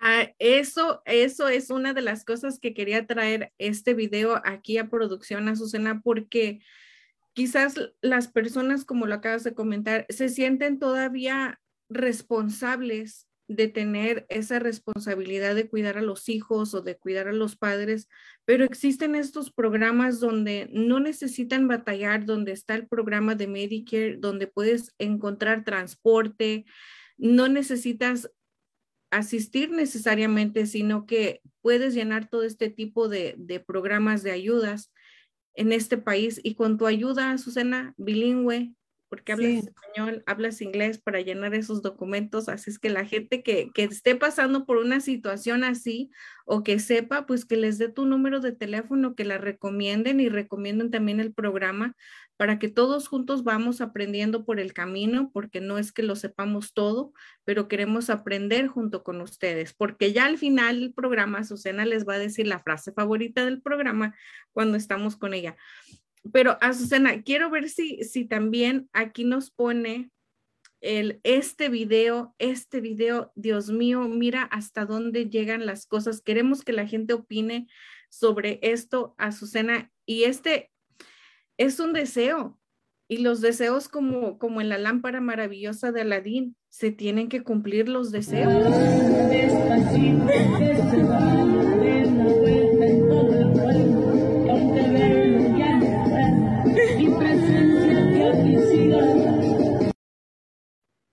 Les voy a platicar lo que es este video para las personas que nos están viendo y que lo pueden buscar también ahí en las redes sociales, pero dice así. Está circulando el video en el que un hombre fue enterrado junto con su camioneta para cumplir su última voluntad. Esto es en el municipio de Comundú, en Baja California Sur. Comerciantes, trabajadores del sector pesquero, amigos y familiares dieron el último adiós al señor Adán Arana y fueron testigos de que se cumpliera su última voluntad de irse acompañado de su camioneta. En los últimos meses enfrentó problemas de salud y uno de sus hijos le había regalado recientemente la camioneta, misma que por su condición no, no disfrutó la disfrutó muy poco. Para llevar a cabo el entierro, el hijo de Adán pidió cavar una gran fosa que fue construida por albañiles en cemento y ladrillo del tamaño de la camioneta. El ataúd fue colocado en la cajuela del vehículo y se utilizó una grúa para bajar lentamente la camioneta. Ahí queremos saber las opiniones de la audiencia, tuyas, Azucena, y yo la mía fue la primera que dije es la vida, los hijos, la familia tienen que ser como Aladín y la lámpara maravillosa. En tu último día, tu deseo se tiene que cumplir, porque es tu último deseo. Y este señor, me imagino que dijo, yo quiero así, y el hijo dijo, así será. ¿Qué es lo que opina? Bueno, por eso hay que hacer lo que yo digo, hay que planificar, documentar lo que uno quiere para presentar a las personas cuando nos pidan. Yo opino que hay que cumplir la última voluntad de la persona, queramos o no queramos. Ahora yo digo, él pensará que va a viajar las carreteras del cielo, que quería llevarse su troca. Yo se lo hubiera dejado, pienso que estaba muy arraigado a la troca y pienso de que para mí no soy él. Se lo hubiera dejado a mi hijo que me lo regaló o a alguien que le haga falta, porque ya no necesita manejar más. Y no hay que, no hay que aferrarse tanto a las cosas materiales, porque no nos sirven del otro lado, no lo vamos a necesitar. Azucena, pero, sí, pero, Azucena, ahí viene un pero, si el señor allá en Baja California tenía un buen seguro de vida, no importa, dejando el seguro de vida se pueden volver a comprar esa camioneta. Oh, Así es que todas las personas que tengan un seguro de vida pueden darse este, este lujo, claro que sí, porque por eso están agarrando algo ahorita con un beneficio, porque en su último día tienen, tienen, van a tener el dinero suficiente para poder hacer lo que ellos quieran en su última voluntad. Me imagino que quizás estas personas económicamente estar, estarán bien o lo harían con mucho sacrificio, no sé la verdad, desconozco esa parte, pero aquí en Estados Unidos, si tienes un buen seguro de vida que te puedo dar una cotización totalmente gratis, ahí Azucena, es, ahí sí puedes darte ese lujo. De llevar, ¿quieres llevarte la camioneta? Te echamos la camioneta. Y hacer un poder de planificación anticipada para que la persona haga lo que tú quieras, no lo que ellos quieran. Eso es importante. Para estos casos serviría perfecto, porque en el caso que el Señor hubiera tenido más hijos, y ponte que la mitad dice no queremos y la mitad queremos. Bueno, aquí está el documento, el poder de la planificación. Él dijo, en el último momento quiero irme con mi pickup y quizás un cigarro. ¿Por qué no? Ya que va, que use un cigarro también si le gusta fumar. Mira lo que dice Mónica Vidal, dice, es un error, ya de muerto para qué. Eso lo hicieron por remordimiento. Tal vez. Quizás. Azucena, no sé, pero dicen que muchas cosas se ven por remordimiento en el último día. En el último día eh, se ven muchas cosas. Y Shannon dice, ah, mejor les hubiera dejado un seguro de vida. Pues sí, Shannon, es lo que, es lo que te digo. Si el, si el señor dejó un seguro de vida para darse este lujo, porque ese es un lujo, el llevarte una camioneta, que como dice Azucena, pues ya no va a poder manejar. ya no va a poder manejar. Y donde, pues para poder haber hecho todo este, esa zanja tan grande con ladrillo y todo y pagarle a la grúa para que bajara la camioneta, eso costó dinero. Costó dinero. Sí, sí. Dice Jesús Emanuel también, a nada te llevarás cuando te mueras. Pues ahí ya está la primera cosa, Emanuel, que sí se llevaron, se llevó la camioneta porque pues ya nadie la va a poder usar. Dice, sin nada, sin nada venimos y sin nada nos vamos. Azucena, pero es el primer caso y se dio en Baja California, en México, donde sí se pueden llevar algo. Ahí le aventaron la camioneta. Bueno, sí, no sabemos si, si la va a poder usar o no, pero dirá el Señor, eh, por si acaso, ¿no? Ya tengo dónde, cómo moverme.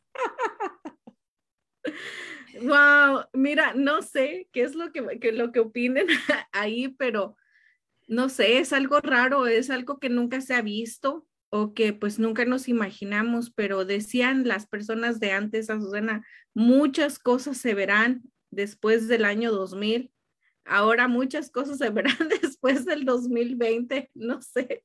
Vamos a ver que alguien que esté en la audiencia y conozca un caso así raro que lo comente de alguien que se ha llevado algo o algo. Sería interesante saberlo, ¿no? Mira que sí, porque eh, Jesús Emanuel nos dice, él, nada te llevas, nada te llevas. Cuando uno se muere, típicamente, pues, pues no. Mira, Susana, que hay una, una, una frase ahí donde dice, nada te llevas y ni siquiera tú escoges la última ropa que te llevarás. Oh, me hiciste acordar, lo tengo que poner mi planificación. ¿Qué quiero que me pongan de última vez? Sí, algo, no, no lo tengo ahorita en, en, la mano, pero lo voy a tratar de buscar donde es una, es una lectura muy bonita que te dice todo lo que te vas a llevar y todo lo que dejas aquí. Pero dice esta parte, el, el, el último día, cuando ya te van a poner ahí, ni siquiera escoges la ropa que te vas a llevar puesta. Eso, hay dos, tengo que escoger la mía. Sí, por eso digo, tenemos que escoger y, y escribirla, porque si no, no nos van a hacer caso. ¿Qué piensa Araceli de la nueva onda de las mujeres que se dejan su pelo blanco? Que no se pintan más su pelo. Vamos a opinar de esto a Susana en unos segundos. Déjame, le voy a, voy a dar lectura al mensaje de Catherine. Oh. Catherine a Catherine aquí no sé, porque puede que, que salga más caro, pero ella comentó a Susana, en unos meses la estarán desenterrando por necesidad o por rapiña. Ahí, quién sabe, Catherine, a lo mejor le sale más caro el, el desenterrar. A lo mejor ya ni sirve la camioneta, no sabemos. Y por eso hizo, lo hizo de material, lo hizo de material para que no sea fácil de poder sacar la tierra y sacarlo. Quizá le ponga agua arriba y lo selle, y entonces va a ser bien difícil sacarlo de ahí.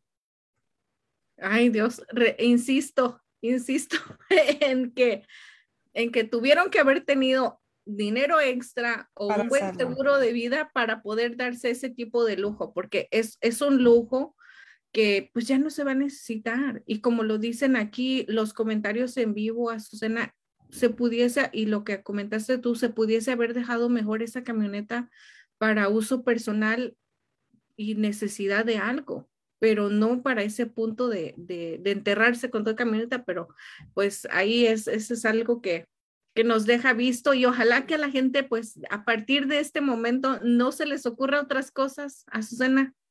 Para todo hay en esta vida, para todo. Yo no, yo no me llevo nada, le dejo todo, no quiero nada. Imagínate que después la gente empiece a salir con que no, pues si el Señor pudo meter la camioneta, yo quiero que me entierren con todo esto. Sí, bueno, acuérdate que antes los egipcios y todo eso enterraban a sus muertos con todo lo que a ellos les gustaba, con sus joyas, con su ropa, porque los encontraron en las tumbas cuando los desenterraron. Volveremos a esa época quizás. Wow, pues no lo, sé, pero quizás sí. Ahora, ¿qué opino acerca de esta parte, Azucena? ¿Qué es lo que tú opinas?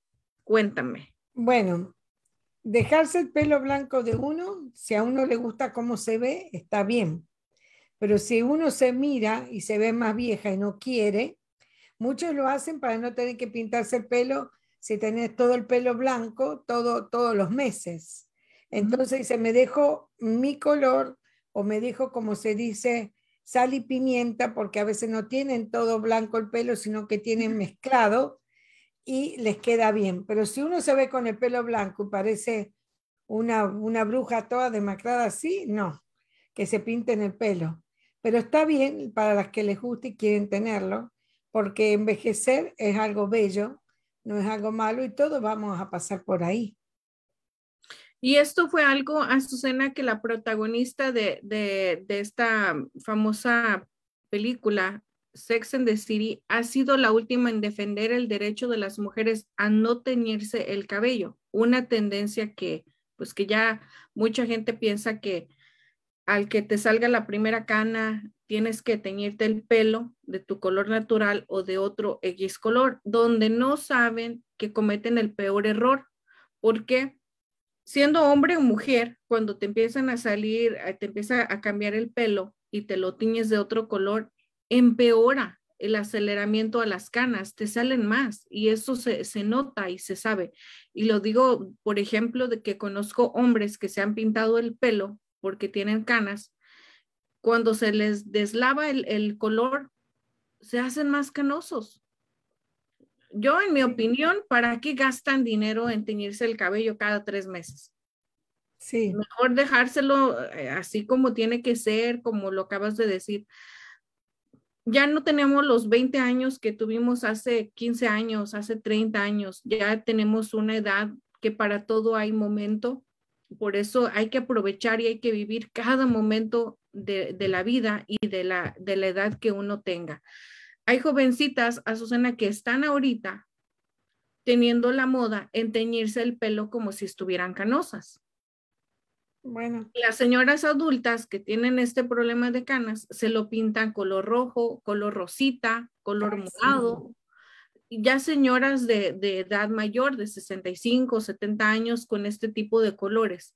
Entonces, ahí vemos una diversidad muy amplia de decir qué pasa, porque las niñas de, jóvenes se pintan el pelo canoso y las señoras mayores como adolescentes. Porque las mujeres nunca estamos conformes con nada, generalmente. Si tiene pelo ondulado, lo quiere lacio. Si lo tiene lacio, lo quiere ondulado. Y ahora lo que está pasando es que las personas grandes quieren ser niñas, las niñas quieren ser personas grandes. Está todo el mundo al revés. Yo pienso que las mujeres, cada uno tiene, como dijiste, cada uno se tiene que poner en su lugar, en su época, en su tiempo. Yo no puedo maquillarme todo así con diferentes colores porque ya soy una persona mayor. De, si tuviera 20, 30 años, quizás hasta me pintaría, me haría un montón de cosas, pero no quedaría bien, queda ridículo. Yo digo, si les gusta, está bien, pero pienso que cada uno tiene que estar en su tiempo, en su edad. Hay tiempo en la vida para todo y uno tiene que darse cuenta de eso. Mucha gente no se da cuenta de eso.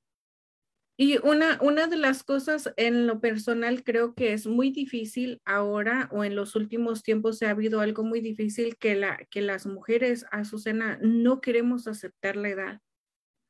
Nos cuesta, nos cuesta trabajo aceptar la edad, el que el cuerpo cambia, todo cambia y te vuelves en la sociedad y te vas transformando como la sociedad te quiere ver o como te ven tus amigos, tus familiares, y te, haces un montón de cambios que con el tiempo, con los años, esto te va a traer muchísimas repercusiones en tu salud, en tu salud ah, emocional también te va a afectar. Así es que aceptar lo que uno tiene, aceptar como uno es y pues yo no mira, yo tuve el pelo pelirrojo allá en mi juventud, porque pues, pues me gustaba en mi juventud el, el pelo rojo. Pero ahora, eh, el, con, el, con los años se te va cayendo el pelo, se te cae el pelo, tanta pintada, tanto uso de máquinas, es algo que, que te va desgastando el pelo. Y aparte, pues la inversión económica que cuesta mantener un pelo pintado es, es mucho. Entonces ahí hay que ir aceptando lo que, lo que uno va haciendo. Aquí miré un, un comentario también de Shannon, pero no lo, no lo alcanzo a ver aquí, Shannon. Pero me gustaría mucho leer tu opinión, a ver si podemos verlo, porque aquí no lo alcanzo a ver. Dice, en las mujeres suele ser más visto, pero es muy caro para las mujeres. Están teniéndose, teniéndose el pelo constantemente, pero es un proceso por el que todos vamos a pasar llega el momento que lo más importante es la salud. Y, y eso, eso que acabas de comentar, Shannon, que estoy de acuerdo contigo, y de la razón es que todo llega a un proceso y a un tiempo. Azucena, mi mentalidad quizás ahorita de, de, de treintona, como luego me dicen, ya estás en el treintón, no es igual que una de 20.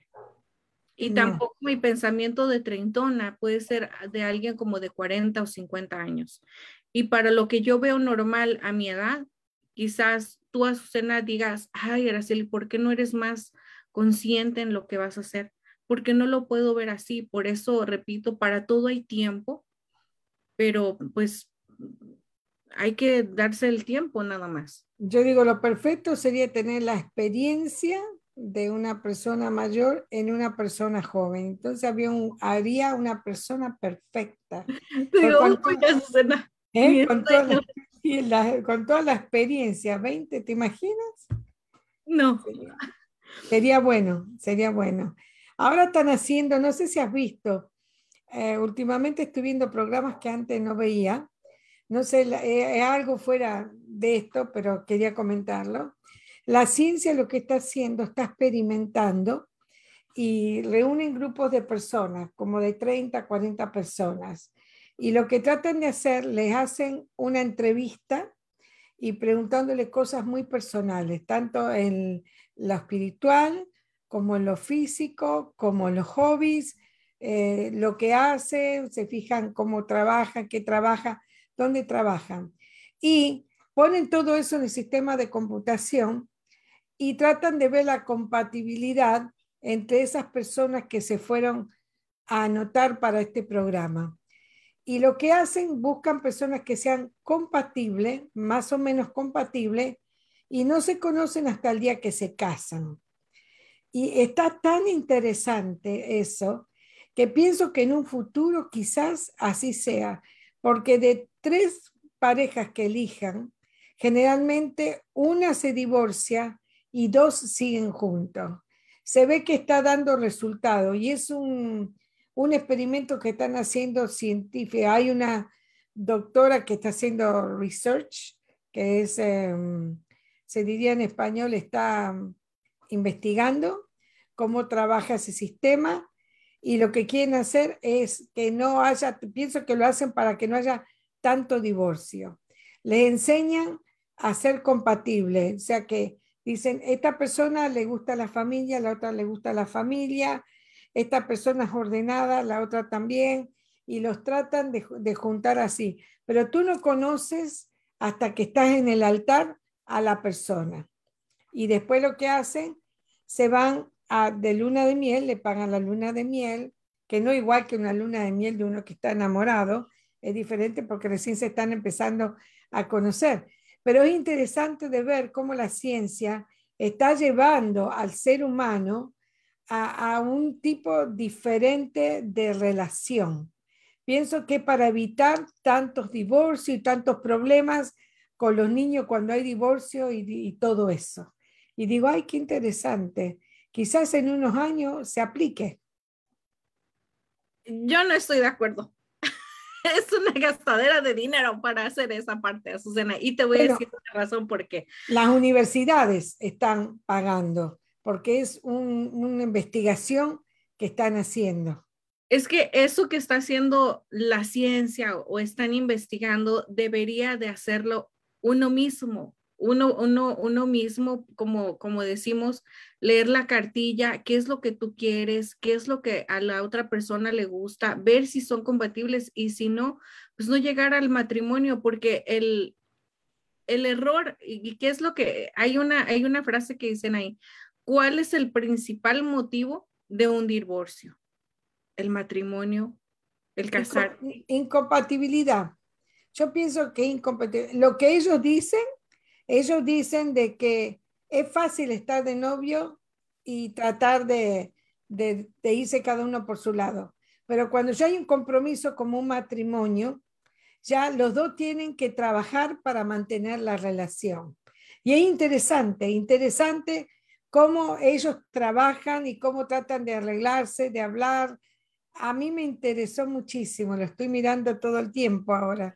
Digo, ay, qué va a ser. Sí, ¿qué va a ser esta? ¿Qué va a ser lo otro? Está interesante de ver que funciona. Está funcionando. dice Victoria, Victoria, la chica, nos dice, el, el, el padre tiempo nos hace pensar diferente. Es maravilloso envejecer y es cuando más se disfruta la vida. Estoy de acuerdo, porque deja de importarte lo que piensan los demás, lo que dicen los demás y te enfocas en tu en ti misma y, eso es tan bonito, creo que sí, tienes razón ahí, Victoria, estoy contigo. Y Max nos dice, nadie está conforme con lo que tiene. No, Max, nadie. Lamentablemente es triste, Azucena, porque pensamos siempre en, en, en que tenemos esto, pero queremos cambiarlo por otra cosa. Eso es algo muy extraño en nosotros los humanos, pero nos sucede. Generalmente, eh, cuando nos damos cuenta de las cosas es cuando las perdemos o está a punto de perderse. Y ahí valoramos lo que tenemos. Así es. Vamos a ver este otro video. ¿Te volverías a casar conmigo? Sí. No lo dices muy convencido. No. ¿Pero te volverías a casar? Sí. ¿Conmigo? No. Pero algo te habrán aportado estos 15 años de matrimonio. Sí. Entonces ha merecido la pena. No. Vamos, que si pudieras me dejabas ahora mismo. Sí. Pues te acabarías arrepintiendo. No. Roberto, te estás ganando un guantazo. Sí. ¿Pero tú sabes lo que estás diciendo? No. ¿Y no será mejor que te calles? Sí. Pues hala. Azucena, dicen que nosotros las mujeres hablamos más que los hombres y lo acabamos de ver en este video que tienen razón. Sí, no él no se quería comprometer. Entonces se mantenía así, ¿no? Sí, no por las dudas. Igual quedó mal, porque él, él mismo dijo que no se casaría otra vez con ella. Me gustó ese video. Sí, vamos a ver el que sigue. ¿A qué te dedicas? Vivo de mi esposo, ¿no? Este güey, este trabaja, yo vivo, es un convenio muy chingón que tenemos.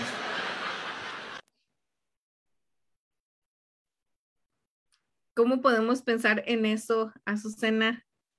Todo, todo es, un, es, e, es cierto, es parte de un convenio y un compromiso, pero lo más importante, compromiso. Muchas veces entendemos el compromiso muy tarde, porque el, acabas de comentar que muchas de tres parejas, dos quizás se divorcian, quizás una... Al revés, una se divorcia y dos siguen adelante.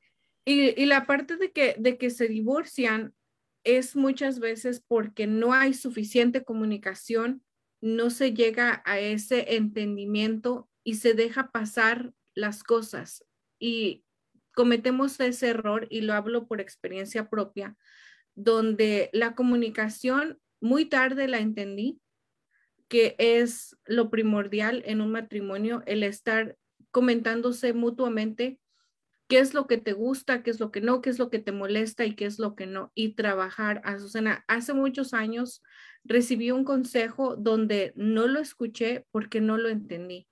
Y una persona de, en aquel tiempo me dijo, Araceli, es que en un matrimonio tienes que saber sobrellevar las situaciones que se convierten en problema.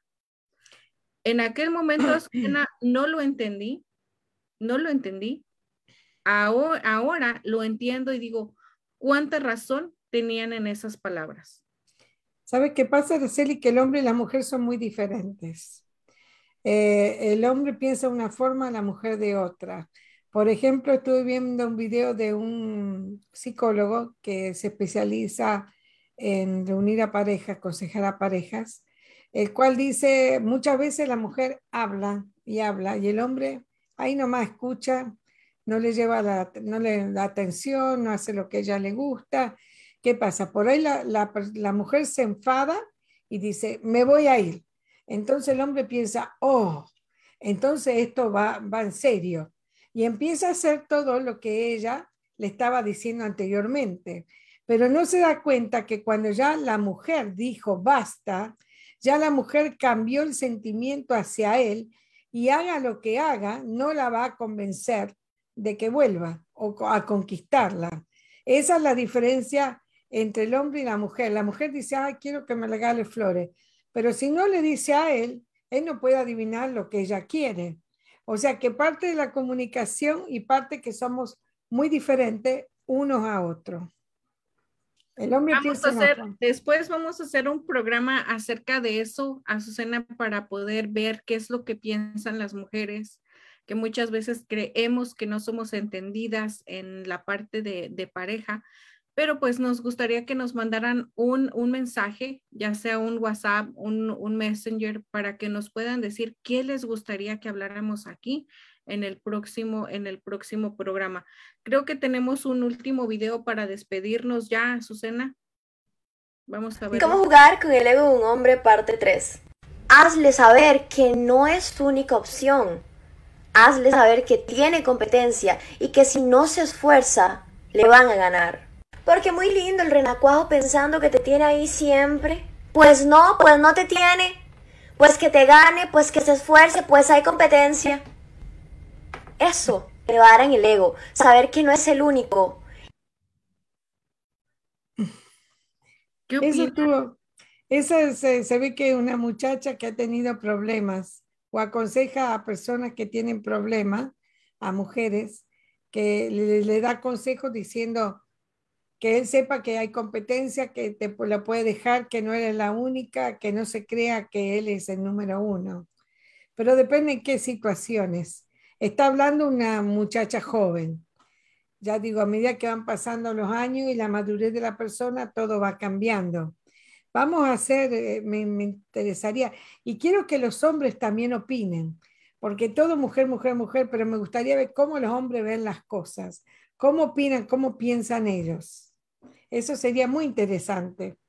Haríamos dos grupos, grupo de hombres y grupo de mujeres. A mí me, me, gustaría mucho saber eso, Azucena, porque los hombres son muy, muy callados, ellos casi no, no hablan. Y una de las cosas que yo he visto en, en el grupo tanto de hombres, y aquí hay, hay hombres en la audiencia que nos pueden decir qué es lo que opinan, pero para nosotras, Azucena, voy a plantar un escenario que tiene que ver tanto hombre como mujer y ver qué opinan y dejamos esto y quizás lo podamos retomar en el próximo programa. Primer escenario, la mujer está enamorada del novio, se deja del novio, le llama a las amigas, les, les textea a las amigas y les dice, no, pues ya me dejé con mi novio. Ay, amiga, no te preocupes, ahorita le llamo a mi primo y hacemos un party, nos vamos al party, arréglate. Y la otra amiga, amiga, yo te invito a, a, la tienda, vámonos a la tienda, te compras un vestido, nos vamos de nightclub en la noche y no te preocupes. Y otra, no, amiga, pues que ya se armó el party. Ahorita llegamos con las, las cervezas ahí a tu casa, te, veas, te vienes a la casa o te recogemos.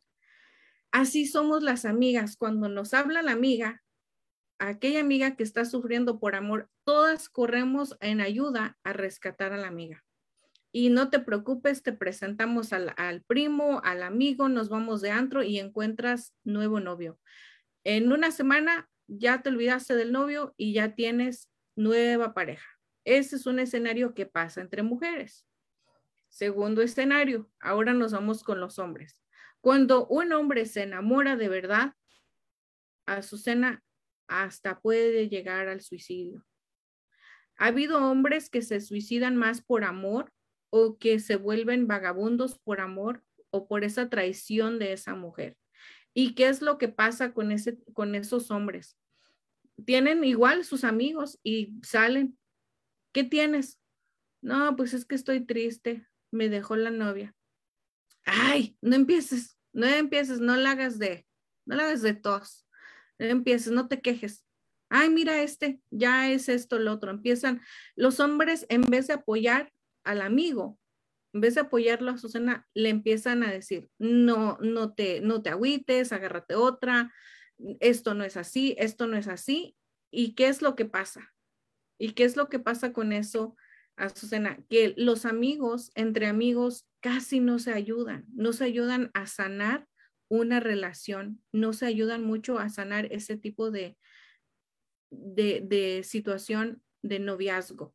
Y es triste porque quiero confesar yo aquí que cuando un hombre se enamora, Susana, el hombre se enamora para ser fiel y leal más que una mujer. Nosotras como mujeres somos muy enamoradas y, y, es con ayuda, pero un hombre realmente cuando, cuando se enamora se entrega tanto que puede llegar a suicidio. Y yo he conocido hombres que han estado enamorados y han acabado ahorcados por falta, por falta de, amistades, quizás que los ayuden a salir de una, de una situación de este tipo. Yo lo he visto, Azucena, lo he, lo he visto por, por amigos y familiares que en, realmente se han quitado la vida por una mujer. ¿Y cuándo has visto una mujer suicidada por un hombre? Es muy difícil. Ay, ay, ay, yo conozco. Ajá. Sí hay, pero muy, más difícil. yo creo que solamente unas cuantas, pero vamos a ver aquí, estaba apareciendo otro mensaje de Manuel, donde no sé por qué no lo puedo ver aquí y acá me cuesta trabajo, pero a ver, vamos a ver qué es lo que dice Emanuel. Estoy de, de acuerdo. A ver, aquí tenemos otra con, con Shannon, aquí, o ya lo leí. Jesús Emanuel, Estoy de acuerdo con el comentario de la señora Azucena. La joven del video intenta dar consejo, pero imagínense, le falta vida y si habrá quien los tome, ese es el problema de los adolescentes que la siguen. Sí, es verdad, es verdad eso. Eh, referente a las dos situaciones que dijiste, son, depende, como te digo, siempre todo, la edad tiene mucho que ver porque y el apoyo, yo digo, todo el mundo es reemplazable. Esa es mi, mi filosofía. Todos somos reemplazables. Eh, se va el dolor, se va, si estás muy enamorado de alguien, se va, se, va a ser un dolor, pero el tiempo cura todo. Y puede ser que venga otra persona, quizás mejor que la que conociste, pero todo lleva su tiempo. No puedes cambiar una relación del día a la noche. Si la cambias porque la mente no querías a esa persona. Y por más que tu amiga te diga vamos a salir, vas a conocer, nadie te garantiza que vas a conocer una persona como la persona que se alejó de ti o que se fue. Eso me gustaría saber qué piensa la mayoría de las personas que nos están viendo. ¿Tú qué piensas? Pues volvemos a lo que, lo que comentó también aquí Jesús Emanuel. Todo eso tiene que ver, a Susana, cómo esté nuestra mente y cómo pensemos en este momento de nuestra vida. Porque te repito, ahorita mi manera de pensar no tiene nada que ver, ni siquiera se parece a lo más mínimo cuando tenía 20, 25 años. Ahorita es completamente diferente y quizás sea un poquito más mejor, pero he pasado por experiencias personales que me han hecho recapacitar y me han hecho pensar diferente como ahora pienso y veo las cosas. Ahora creo que es importante pensar en, mantener un matrimonio cuando en aquel tiempo, hace más de ocho años, no lo pude ver de esa manera. Ahora lo veo y quizás en el futuro, cuando me vuelva a casar, pues ahora sí aprenda y diga todo lo que no puede hacer en aquel, en aquel entonces, entonces ahora lo puede hacer. Pero no sé, Susana, vamos a ver qué es lo que nos dice la audiencia, nos dice el público, dejándonos sus mensajes, sus opiniones para poderlos ver este viernes igual a las 4 y que nos comenten qué les parece el cambio de horario también. Azucena, ¿cómo es que a ustedes les gusta el cambio de horario? Ahorita ya abres la ventana y dices, ay Dios, ya está muy oscuro y son apenitas las 6 de la tarde, apenitas. Muchísimas gracias por haber estado todo este tiempo con nosotros en vivo. Es de verdad que esperamos de corazón que se hayan entretenido, haya sido de información este programa y si les gusta, coméntenos, coméntenos qué es lo que les gusta, qué es, que, qué es lo que les gustaría aprender junto con nosotros.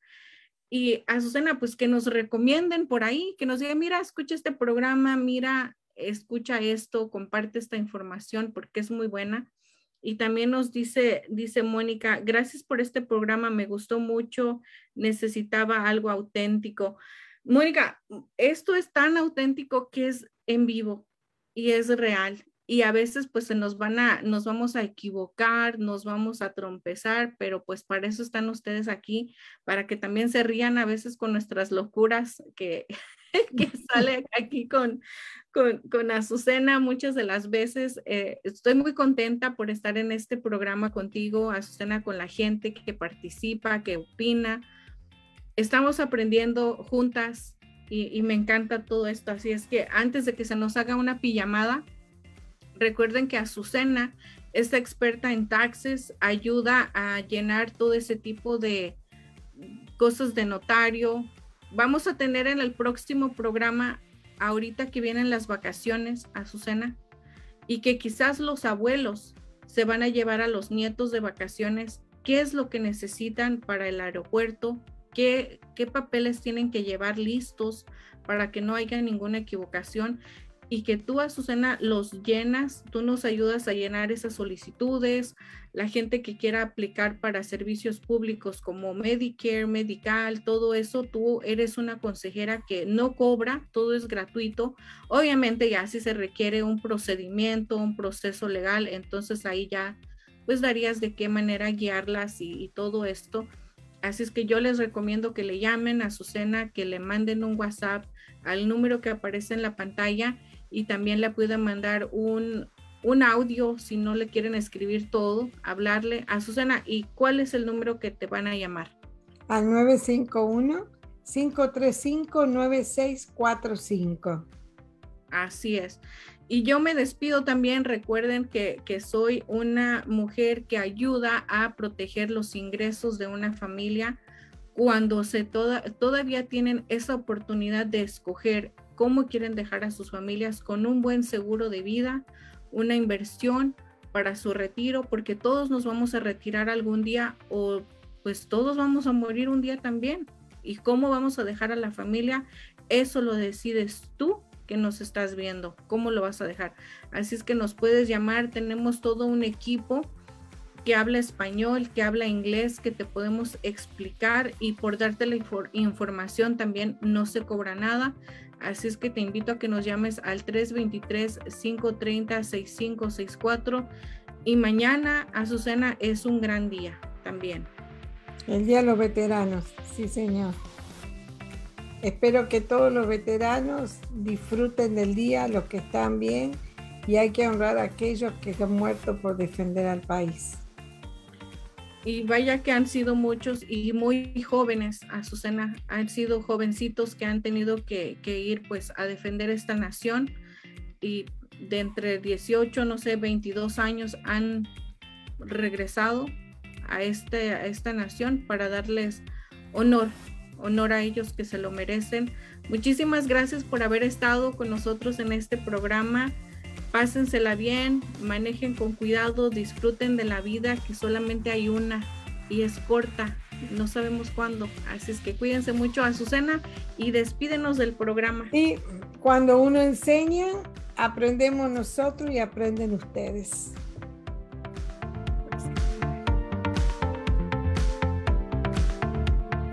Estamos en busca de nuevos agentes que hablen español o inglés. Tenemos mucha demanda y requerimos de ayuda. No necesitas experiencia. Es dentro de la industria financiera.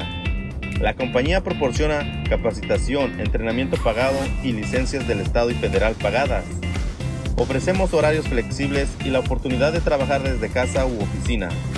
Excelente compensación. Requisitos. Ser mayor de 18 años de edad tener documentos legales para trabajar en los Estados Unidos, tener y saber usar una computadora, tablet o smartphone, no antecedentes penales. Si les interesa la oportunidad de trabajo, llamar al 323-530-6564. O si sabe de alguien que ande en busca de trabajo, avísele. Your dreams are not replaceable. You gotta fight for your dreams. How many of you guys ready to fight for your dreams? How many of you guys ready? Don't you let nobody steal your dreams.